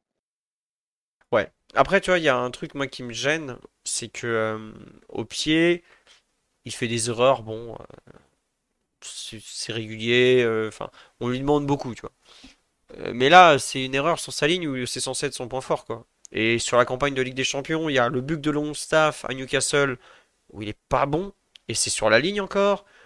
Là, sur la ligne, euh, il est. Enfin, c'est pas très loin. Il, l'arrêt, comme tu dis, euh, Ryan, il est pas non plus. Il y a une vraie erreur. En fait, euh, quand je vois le but, je me dis, bon, il est pas très bon, mais c'est pas normal que Isaac soit pas suivi, par exemple. mais... surtout, pour, moi, oui, c'est pas normal qu'il soit pas suivi, mais ce qui est, ce qui est grave, c'est de relasser, de, d'envoyer le ballon dans l'axe, en fait. De là, de, tout bêtement, de l'avoir, de l'avoir repoussé sur le côté, ça aurait été toute une autre situation et ta défense, elle est déjà en place, tu vois. Mais là, en fait, c'est vraiment genre redonner une occasion de, tirer, quoi. Donc ça, c'est vrai que c'est difficile à, accepter, quoi. Ouais, c'est ça, ouais, en fait. C'est qu'il la, il la met dans une zone euh, où il, euh, il donne une occasion, quoi. Après, enfin, ça me rappelle un peu l'erreur que faisait Buffon face à Lukaku euh, contre United. Pour moi, cette erreur, c'est vraiment les deux mêmes. C'est les... c'est vraiment des erreurs où c'est pas normal techniquement, quoi. Où tu as, euh, normalement, tu es censé savoir dégager au moins sur le côté pour éviter de. Bah là, tu, tu donnes, tu donnes même plus qu'un penalty à Isaac, quoi. C'est là où c'est gênant, quoi. Quoi? L'action est un tout petit peu différente parce que Buffon, il rate sa prise de balle, il veut la capter alors de mémoire, hein, et la balle lui échappe et elle arrive ensuite sur Lukaku, alors que Donnarumma, il veut la repousser, mais il repousse dans, dans une zone. Euh, doit pas la repousser tout simplement. Euh, on me dit sur la live, pour moi, il pensait pouvoir la garder et il a fauté techniquement. Peut-être, enfin, à vrai dire, je sais pas. Je, vois juste que Isaac, il à 3 mètres du but, qu'il l'aligne. Euh, et que. Voilà quoi qu'il essaye pas de la capter, moi ça me choque pas par rapport au fait que les ballons euh, flottants euh, actuellement sont. Il y a beaucoup de, gardiens aujourd'hui. Il y a peu de gardiens qui essayent de capter parce que c'est typiquement genre de truc où tu essayes de capter, tu te loupes un peu, ça retombe juste devant toi, tu te fais aligner. Un peu ce qui arrivait à Keun euh, d'ailleurs de Monaco trois jours plus tôt. Où il essaye de capter parce qu'il a la pression, il capte pas totalement bien, bam, but. Mais si tu veux pas capter, dégage bien au moins quoi. C'est ça qui est gênant, c'est qu'il fait ni l'un ni l'autre. Il, il, tente pas de capter et il tente pas de dégager non plus. Enfin, il, dégage n'importe comment. Bon. Enfin, il a une dernière chance de se rattraper qui sera Dortmund, euh, PSG. Mais s'il est pas bon encore, euh, sur la campagne de Ligue des Champions, je me demande s'il t'aura pas coûté plus de points qu'il t'en a rapporté. Sachant que bah, le match aller contre Dortmund, on gagne, il, a rien à faire. Contre le Milan, le match aller, pareil, de mémoire, il a pas grand chose à faire. Le match retour, il fait des choses, mais on perd quand même. Newcastle, il fait, il a deux buts où il est pas clean clean. Et hier, il nous coûte encore un but. Euh, ça fait beaucoup quand même pour un gardien, comme tu dis, euh, Ryan, en Ligue des Champions. Euh, ça commencera à faire beaucoup. Alors que là, on peut pas accuser Navas, qui est plus du tout un gardien de football, hein, parce que bon, je sais pas depuis combien de temps il a pas été dans le groupe. Un coup il a mal au dos, un coup il a plus mal au dos. bon, il faut que là, il a tout entre ses mains globalement. Donc, il faut pas aller chercher des excuses de, ci ou de ça. C'est des erreurs de gardien qu'il a faites, tout simplement. Donc, pas terrible, monsieur, Don, euh, monsieur Didio Donnarumma. Euh, sur la ligne de, derrière, on n'en a pas beaucoup parlé. J'ai vu beaucoup de, débats hier sur euh, la qualité des matchs des uns des autres, de Hakimi, Skriniar, Danilo, Lucas. Est-ce qu'il y a un des quatre, ou les quatre, ou deux, ou trois, dont vous voulez parler, Mathieu, Omar, Ryan? Non? Je. Oui, Omar? Euh, bah, j'imagine qu'il y a dû avoir beaucoup de, lectures négatives du match de la charnière. Ouais, bah oui, forcément. Euh, bah toi, vas-y, bah, je... veux bien que tu en bah, parles de ton côté. En fait, je sais pas pourquoi forcément. c'est parce qu'au final, et ça, je pense qu'on a des, biais. Euh, c'est sûr qu'en 2023, une charnière euh, Danilo, ça correspond pas aux standards de, de, qualité de ce que tu vas mettre au, top niveau défensif dans le très haut du haut niveau du panier, tu vois. Mais en réalité, euh, si tu regardes de façon factuelle, ils ont... enfin, Isaac, à partir de la cinquantième, il n'existait plus. Auquel comportement euh, Newcastle s'est totalement éteint, mais ils l'ont enfin, ils l'ont dégoûté de des duels quand même. Et ça, euh, et ça c'est pas neutre. Je trouve que pour un joueur qui a cette qualité de vitesse par rapport à eux deux, ils ont plutôt bien couvert. Euh, ils ont été assez peu en difficulté, mis à part euh, action un peu litigieuse là avec, euh, avec Skriniar en, première période. Donc en réalité, ils sont rendus le match un peu plus facile que, que ce que je pensais. Et, j'avoue, je comprends. Ça a été assez mal. Après, voilà, il y a toujours des joueurs qui sont, qui sont pris en grippe pour, pour plein de raisons. Mais, euh, mais le, le, match des deux, de Danilo et, et Skriniar, moi, m'a pas semblé euh, totalement contre, contre compétitif, euh, anti-compétitif, pardon. Bien moins que ce qu'on a pu voir au milieu, à mon sens, tu vois. Oh, je, te, je te rejoins. J'avoue que je, juste un bémol, c'est sur les, le but.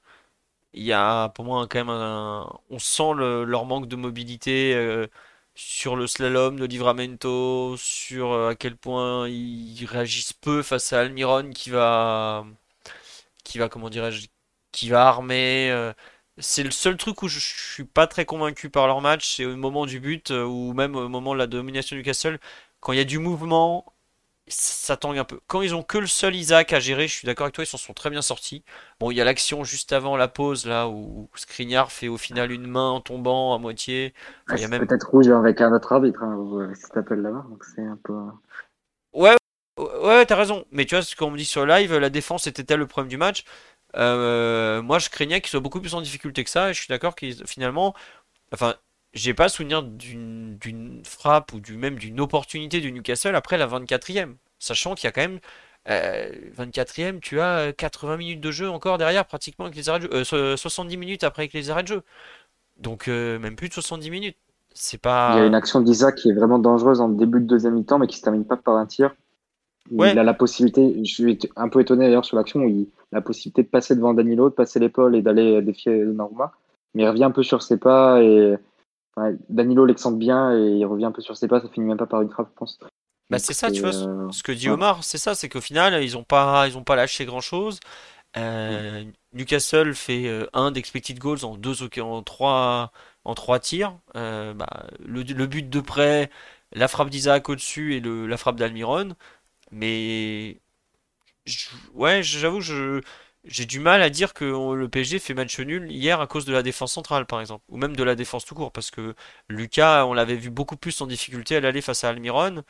Et je trouve que le plus gros point faible du match de Lucas, par exemple, c'est plus le déchet technique que les, difficultés défensives à gérer, euh, que ce soit Miley, euh, que ce soit euh, Almiron ou autre. Même Gordon, qui est un, joueur virevoltant, qui est un, très très très bon ailier gauche, je trouve, moderne, dynamique et tout, ne crée pas grand chose au final sur le match, quoi. Donc, ouais, je, trouve que la défense, par rapport à ce qu'on pouvait craindre, a à peu près fait son boulot. Alors, ils font pas un match extraordinaire, mais quand tu joues contre une ligne d'équipe avec euh, que des internationaux pratiquement, dont Isaac, qui est quand même un joueur avec des références en première ligue, euh, qui est un international, un joueur de très très bon niveau, bon, euh, je, pensais franchement qu'il serait plus en difficulté. Hein. On a, je sais pas si vous vous rappelez au match aller, comme on a pris une tempête défensive où ça tremblait à tout va.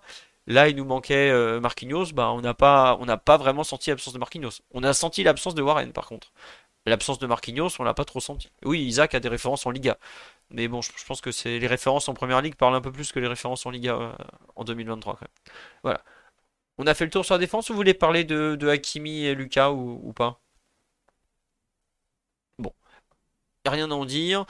Euh, est-ce que vous voulez revenir sur le. Oui, c'était lent, mais euh, quand c'est lent et que ça crée des occasions, c'est un souci. Là, ils sont lents, mais ils n'ont pas été pris de vitesse au final. Newcastle n'a pas su exploser ce, déficit de vitesse. Donc, bah, c'est pas très grave en fait euh, d'être lent. Euh, au bout d'un moment, c'est comme si tu t'as pas de pied gauche, mais tu joues qu'avec le droit et tu arrives à t'en sortir très bien, bah, c'est que t'as pas su être mis en difficulté sur ton défaut. Bah, c'est pas très grave au final. Euh, personne n'a les deux pieds, la vitesse, le jeu de tête, la, enfin tout. Il y a forcément des domaines où tu es en difficulté. Eux, on le sait, c'est la vitesse. Mais s'ils sont pas en difficulté avec ça, c'est qu'ils ont su compenser leur, euh, euh, faiblesse et pas, pas donner grand chose. Quoi. Euh, oui, Newcastle était peut-être trop occupé à nous bloquer pour attaquer. Mais bon, ça après un match, il faut faire les deux parties du terrain. Au milieu de terrain, vous voulez revenir sur le match d'Ougarté que Omar a gentiment commencé à évoquer tout à l'heure? Le fait qu'il soit sorti à la 60e, le, l'activité, le, les difficultés à donner plus avec le ballon, quand on dit que le milieu de terrain a fait un match compliqué, on, a un peu tout dit malgré tout. Euh, ouais, je pense qu'on a. On, quand on parlait du milieu de terrain, on parlait de toute façon de, lui en particulier et de Ruiz. Et euh, bon, c'est plus que donner un peu plus, moi je dirais donner tout court parce que pour l'instant, très compliqué ce garçon avec le ballon. Je ne sais pas quel avenir euh, il va avoir au PSG, mais j'ai l'impression qu'il plafonne en fait déjà. Donc après, il est jeune, hein, il peut progresser un petit peu, mais bon, c'est compliqué, c'est compliqué pour ce, jeune de jouer au foot avec le ballon. Et euh, dans une équipe qui a voué à avoir autant la possession, ça risque d'être problématique assez vite. Ouais. Non mais euh, je sais pas s'il est trop limité pour un football moderne. Enfin, moi je veux penser un peu, bon, toute proportion gardée, euh, il me fait penser, il me fait penser un petit peu à Gattuso. Ah ouais. dans le sens où c'est un joueur qui, j'explique l'analogie.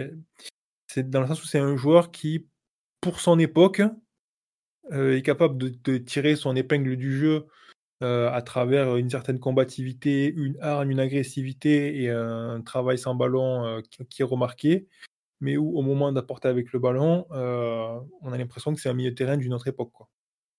Ouais. Et peut-être qu'il finira relayeur droit lui aussi d'ailleurs.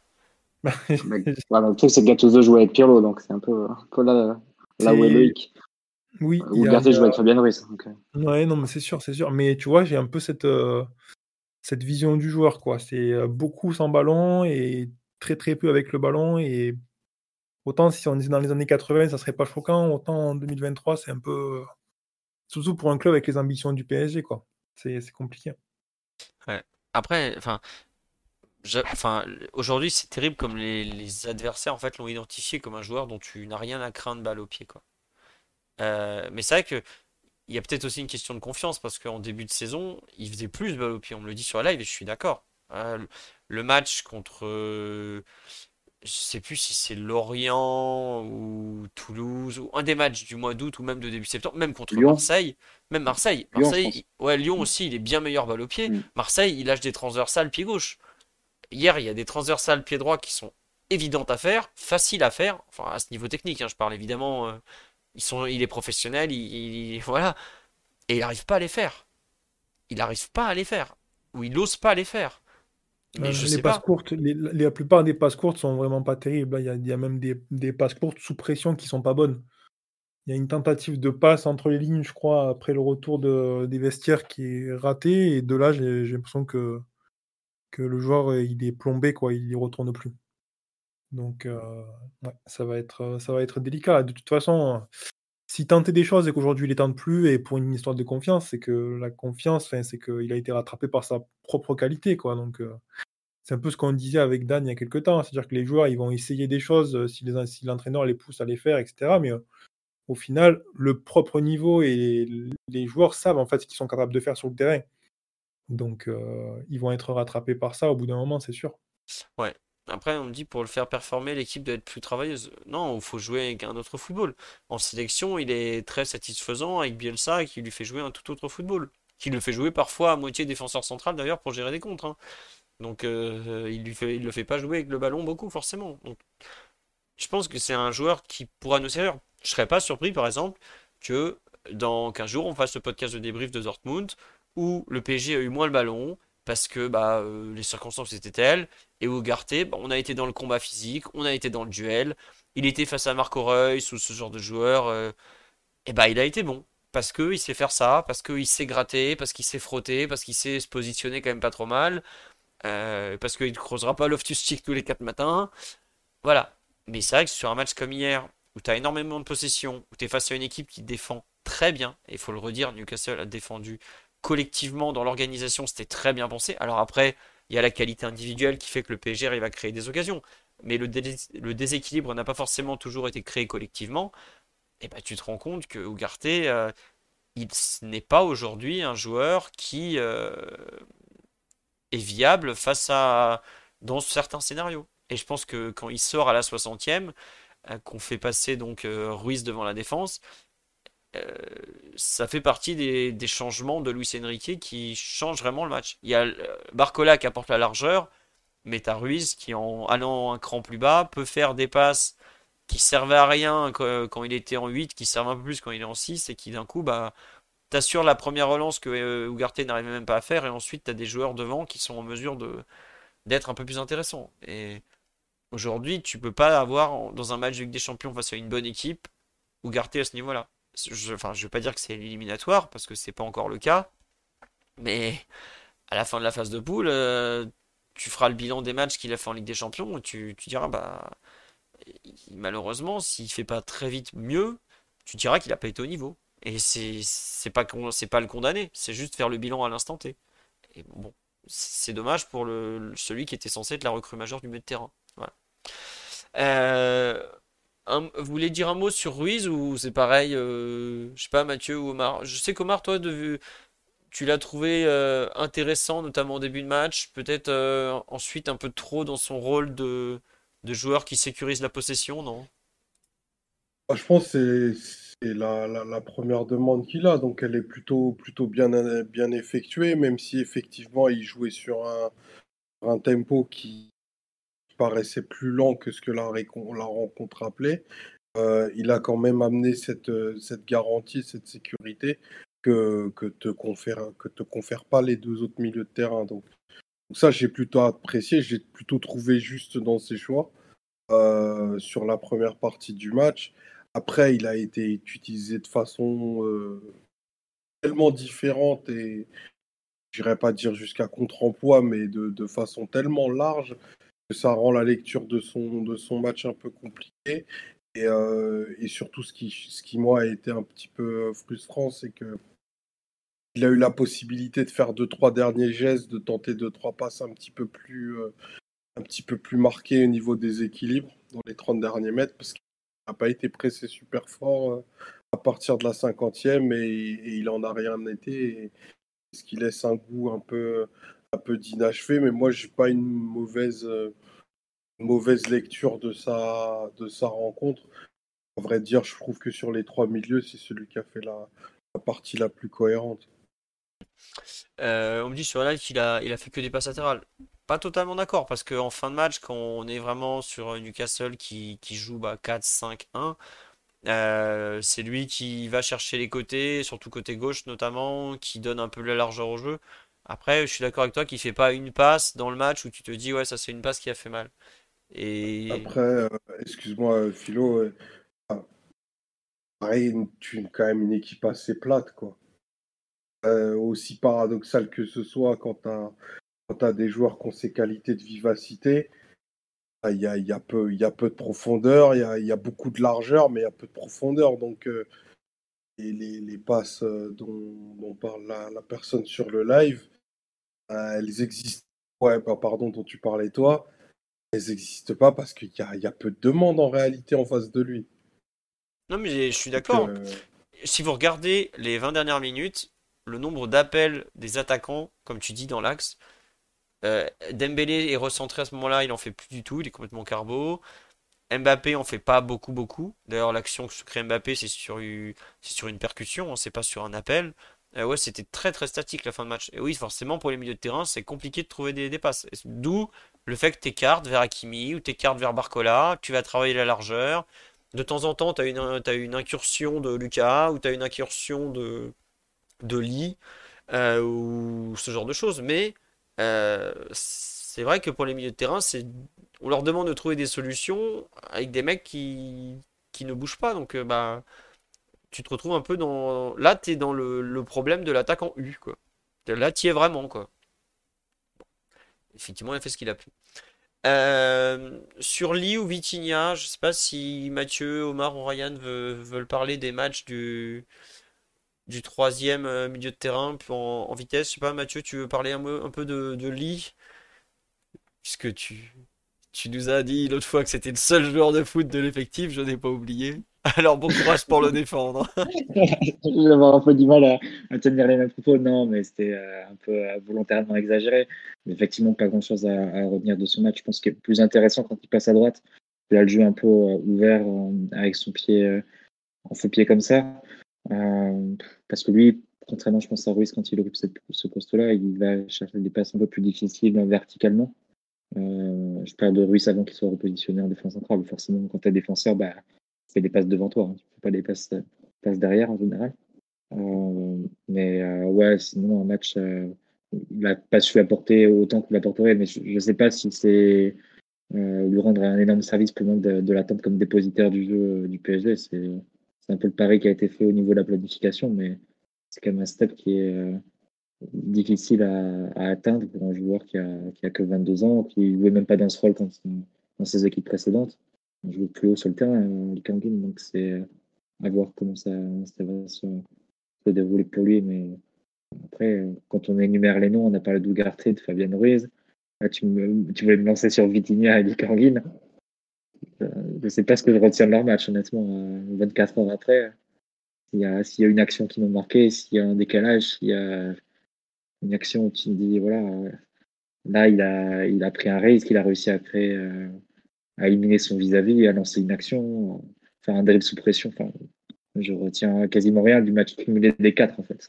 Ouais, non mais... non mais ce qui est terrible, tu vois, c'est que tu as plus à manger et à prendre dans le match de dans 90 minutes de Bruno Guimaraes, alors que son équipe a 15% de possession sur 45 minutes, que dans le match. C'est pas la même place de joueur, ça c'est évident. Euh, Guimaraes fait 3 minutes sur 4 en mettant un peu de côté la, dernière qui est très conditionnée par le, la physionomie, on va dire tu sens qu'il a quand même la différence de classe qu'il y a entre euh, ce joueur et les joueurs que tu as au milieu de terrain du PSG. Tu pas plus un joueur comme Bruno Guimaraes au milieu du, PSG. C'est évident. Mais le problème, c'est que tu as senti euh, parfois la différence de classe sur des joueurs euh, moins référencés, type le milieu de terrain du Milan il y a, il y a 15 jours, largement pris le dessus sur celui du PSG. ça, c'est quand même plus embêtant. Hein. stick, pas forcément un joueur que tu attendais à tel niveau de performance face au milieu du PSG qui a été sur lequel tu as investi 150 millions d'euros sur en 12 mois, quelque chose comme ça, que tu as refait entièrement. Euh, ouais. Il y a du, il y a du travail, quoi. Hein. Est-ce qu'on va réhabiliter Paredes Gaillera euh, Peut-être avant la fin de saison si Simon revient. Hein. Oh, bah putain, non, arrêtez. Hein. Oh non, oh non, surtout les deux derniers. Quoique, on peut mettre le troisième aussi. Hein. Quand on se faisait lessiver à Bruges, ils étaient là, les trois guignols. Hein. Faut pas l'oublier. Mais bon. Non, mais on, nous dit de dire que Guimaraes, c'était juste sous nos yeux à Lyon. Je vous laisse euh, aller voir pour combien il a été transféré tout de même, à quel moment, et euh, combien Lyon fait payer ses joueurs au Paris Saint-Germain. C'est pas qu'il était sous nos yeux. Hein. Il était pas loin, mais il était pas pour nous. Voilà, on peut le résumer comme ça. Le PSG s'était intéressé à Paqueta. Ah, il est parti ailleurs, c'est bizarre, on s'est dit donc. il y en a plein. Avec l'ancienne direction des bons joueurs qui sont partis au PSG, on n'a pas eu beaucoup. Si on a eu droit à Mathieu Baudemer, complètement carbo, Pierre Alain Fro, tout ça, quoi. Bon, voilà. C'est pas, c'est pas forcément hasard. Euh, on a fait le tour sur les milieux de terrain. On, va forcément parler des attaquants. on a déjà beaucoup parlé de, de euh, Est-ce que vous, parlez, vous voulez parler du match de Dembélé? Est-ce que vous voulez parler un peu du match de, de Mbappé malgré tout? Parce qu'on a quand même parlé beaucoup de son positionnement, mais il y a des choses à dire peut-être aussi sur, sur son match. Euh, est-ce qu'il y en a un? Oui, Mathieu? Non, mais après, on a déjà fait un débat d'une demi-heure sur Mbappé. Je sais pas si vous avez des choses. Non, mais tu vois, par exemple, je trouve qu'il y a. Sur le match de Mbappé, en fait, il y a des. Il y a les questions du positionnement qui, à mon sens, est centrale, de sa déconnexion à l'équipe, qu'on a vraiment beaucoup, beaucoup abordé. Mais euh, je trouve qu'il y a aussi par moments la, la question de un peu de, de son comportement. Je sais qu'il y a beaucoup de supporters qui sont euh, énervé par lui par rapport à son comportement, par, rapport au fait, j'ai vu qu'il était un perso, tout ça. Moi, ça me choque pas dans le sens où c'est de très loin le meilleur joueur de l'équipe. Mais alors vraiment de très très loin quand je vois certains joueurs. Euh, mais c'est vrai que hier, elle est capitaine. Et avant les 20 dernières minutes où on sent en lui un refus fort de la défaite, je trouve, il fait 20-25 dernières minutes de, de grands joueurs. Vraiment, je trouve de grands joueurs de mecs où tu dis, ouais, euh, avec lui, peut-être qu'on perdra pas, en fait. Mais les 65-70 premières, euh, il donne des passes, il fait des actions où il, est pas loin de marquer. Il y a l'histoire de la talonnade, mais je, pense que la, coordination avec Hakimi est pas parfaite et ça me choque pas qu'il tente la talonnade. Bon, s'il la met en plus, voilà, et il est pas loin de la mettre. Hein. On parle pas du fait qu'il rate le ballon. Mais malgré tout, dans l'attitude, je n'ai pas ressenti son, le leadership comme j'ai pu le ressentir sur les 25, 20-25, même la, dernière demi-heure en général. Euh, et ça, ça me, ça me gêne un peu parce que tout à l'heure, je disais sur Donnarumma ou Ugarte, euh, les gars, on va faire le bilan de votre phase de poule, il sera pas, il sera pas bon. Je dirais pas que le bilan de Mbappé sur la phase de poule sera pas bon selon ce qui se passe à Dortmund, mais je suis pas sûr qu'il sera suffisant par rapport à ce qu'il doit donner. Parce que le match à Newcastle, là pour le coup, c'est le seul match où il est vraiment mauvais. Et, est mauvais de chez mauvais. Mais le match à Milan, il a les occasions, il ne les met pas. Hier, il a les occasions, il faut attendre le penalty pour le mettre. Euh... Je sais pas, je... je reste un poil sur ma faim. Alors on lui demande énormément parce qu'il y, a, a des joueurs qui, autour de lui qui sont pas au niveau requis. Hein. Mathieu, tu as cité les 4 milieux de terrain, mais euh, l'avant-centre aujourd'hui n'y est pas. La défense, on peut quand même se rappeler que ça a flotté. Le gardien, je, viens d'en parler, ça a flotté. Mais je trouve que on était, je pense, on peut attendre plus. Non, on me dit il est pas bon. Non, attendez, euh, il, il fait pas des. Enfin, hier, il est sur. Euh, j'ai listé 12 occasions au PSG, il est, il est impliqué sur 7. Je sais pas si vous vous rendez compte, ça veut dire qu'il crée ou il est quelque part dans l'occasion une fois toutes les 12 minutes pendant la rencontre. C'est monstrueux. C'est énorme. Vraiment, c'est énorme pour un attaquant. Mais malgré tout, euh... je sais pas, il y a un sentiment un peu qui me gêne devant son match euh, pendant une, bonne partie de la rencontre. Je sais pas, Ryan, Omar ou Mathieu, si vous avez le. C'est vraiment un sentiment, c'est pas, c'est pas quantifiable forcément. Oui, non? Oui, Mathieu bah, Après, il faudra voir le, dernier match, mais je pense que c'est aussi légitime d'attendre que bah, il te fasse une performance qui te tire du mauvais pas dans lequel tu es actuellement, du balotage un peu serré dans lequel tu es actuellement, te fasse ce que ce qu'avait fait Neymar euh, au Trafford il y, a, trois ans par exemple. Totalement. Tu euh, joues totalement la qualification et te sort d'un mauvais pas. Après Mbappé l'a déjà fait et l'a déjà fait aussi sur les phases d'élimination directe. Ouais, voilà. Euh, si un joueur est capable de le faire, normalement lui, ah. il fait partie de ces joueurs qui sont capables de le faire. Après, les questions collectives, je ne sais pas si elles seront réglées d'ici là. Donc, il faudra sans doute qu'en termes de, personnalité, de leadership et de capacité à s'extirper du contexte collectif, ben, il soit capable d'en faire plus, plus que ce qu'il a fait euh, jusqu'à présent cette saison, mais pas plus que ce qu'il a déjà fait en carrière. Donc, euh, je pense que c'est dans ses cordes malgré tout. Mais c'est clair que le, match de, de Dortmund, en plus, il, revêt il revêtra une, une, une importance symbolique importante parce que c'est l'année où, entre guillemets, tu lui donnes les clés du projet. Ça peut pas se terminer quatre mois après par une élimination en poule. Enfin, tu, symboliquement, ce serait euh, l'échec, il serait pour lui en première personne aussi. Donc, euh, parce qu'on lui rappellerait aussi les, conséquences, enfin, le, fait que le projet sportif a énormément tourné autour de lui depuis, euh, depuis l'arrivée de Campos en termes de, choix de joueurs, de décisions sportives qui, ont été prises quatre mois après, euh, tu, euh, tu, te retrouves pour la première fois sous QSI en Ligue Europa, là, ça posera, ça posera un gros souci. Donc, c'est pour toutes ces raisons, il n'a pas le droit de se rater dans, dans 15 jours, mais ça demandera sans doute qu'il prenne des responsabilités qui vont au-delà du cadre collectif actuel, qui ne met pas dans les, meilleures conditions. Et je peux être méchant, hein. pour gagner à Dortmund ou pour nous qualifier à Dortmund, on lui demande pas de faire son plus grand match en carrière. Hein. On lui demande... Voilà, mm. il faut qu'il fasse un de ses, allez, 30 meilleurs matchs en carrière et ça suffirait, je pense. Même pas un des 10 ou un des, ou un des 20. Hein. S'il fait un match euh, top 30 en carrière, euh, de but euh, ou un truc du genre, un vrai match où il te plie la rencontre parce que il est pas en train de shooter à côté du ballon ou de mal gérer un duel ou tout ça, il aura un très très bon gardien face à lui, Grégor Kobel, qui est méconnu en France mais qui est un excellent excellent gardien. mais c'est marrant, c'est qu'au moment du tirage au sort, je me rappelle d'une phrase d'Omar, je crois que tu as dit, bah, les autres ils ont pas Mbappé. Bah, là, il faut que mon grand, euh, pas de pomme, hein, mais Kiki, euh, faut, venir faire le chèque, hein, faut faire quelque chose. Mais oui, c'est son équipe. Si, comme tu dis, Mathieu, euh, s'il sort en, Europa League, parce qu'au pire, on sera en Europa League, quatre mois après avoir eu les départs, enfin, c'est pas lui qui les a eu, hein, c'est le club qui les a évidemment validés, de, Messi et Neymar, tu, tu, passes un peu pour un con, quoi. Donc pour moi, il y, a un, ouais, il, y a un, il y a un plus à faire. Je sais pas, Ryan ou Omar, ce que vous en pensez. Ouais, c'est sûr, il y a, il y a de l'attente et puis effectivement, on attend qu'il y ait une prise de responsabilité qui soit un peu plus élevée, quoi. Mais de toute façon, même au-delà de la prise de responsabilité euh, d'un point de vue du résultat, euh, on attend, je pense, une prise de responsabilité, euh, ne serait-ce que dans le jeu, quoi. C'est-à-dire élever le niveau de participation, d'implication et et oui et puis montrer un petit peu autre chose peut-être en termes de en termes d'attitude, de langage corporel. Quand je dis attitude, je parle de ce qui dégage, hein. Je parle pas du fait de courir sur le terrain ou pas, hein. Euh, parce que c'est vrai que c'est quelque chose qu'on avait déjà remarqué sur d'autres matchs et c'est sans doute un peu accentué par, cette façon de cette animation que, euh, Luis Enrique a mis en place, mais pour l'instant, on a on a l'impression que c'est on n'a pas la sensation que c'est le meilleur joueur, en fait, de l'équipe, quoi. Et pourtant, c'est bien le cas et avec une belle distance sur le, le deuxième. Donc, euh, il y a un, peu une, une forme d'absentéisme, j'ai l'impression. Les sont pas là face à Dortmund. On va voir dans quelle mesure ça rééquilibre les, la participation de, de, Mbappé dans le sens où ça sera l'arme unique presque sur le plan offensif pour, créer des différences. Donc, euh. ouais, il sera pas là Dortmund Dembélé. À voir. Mm. Bon, on a fait le tour. je pense qu'on va pas commenter les entrées de Asensio et Gonzalo Ramos. Merci d'être passé.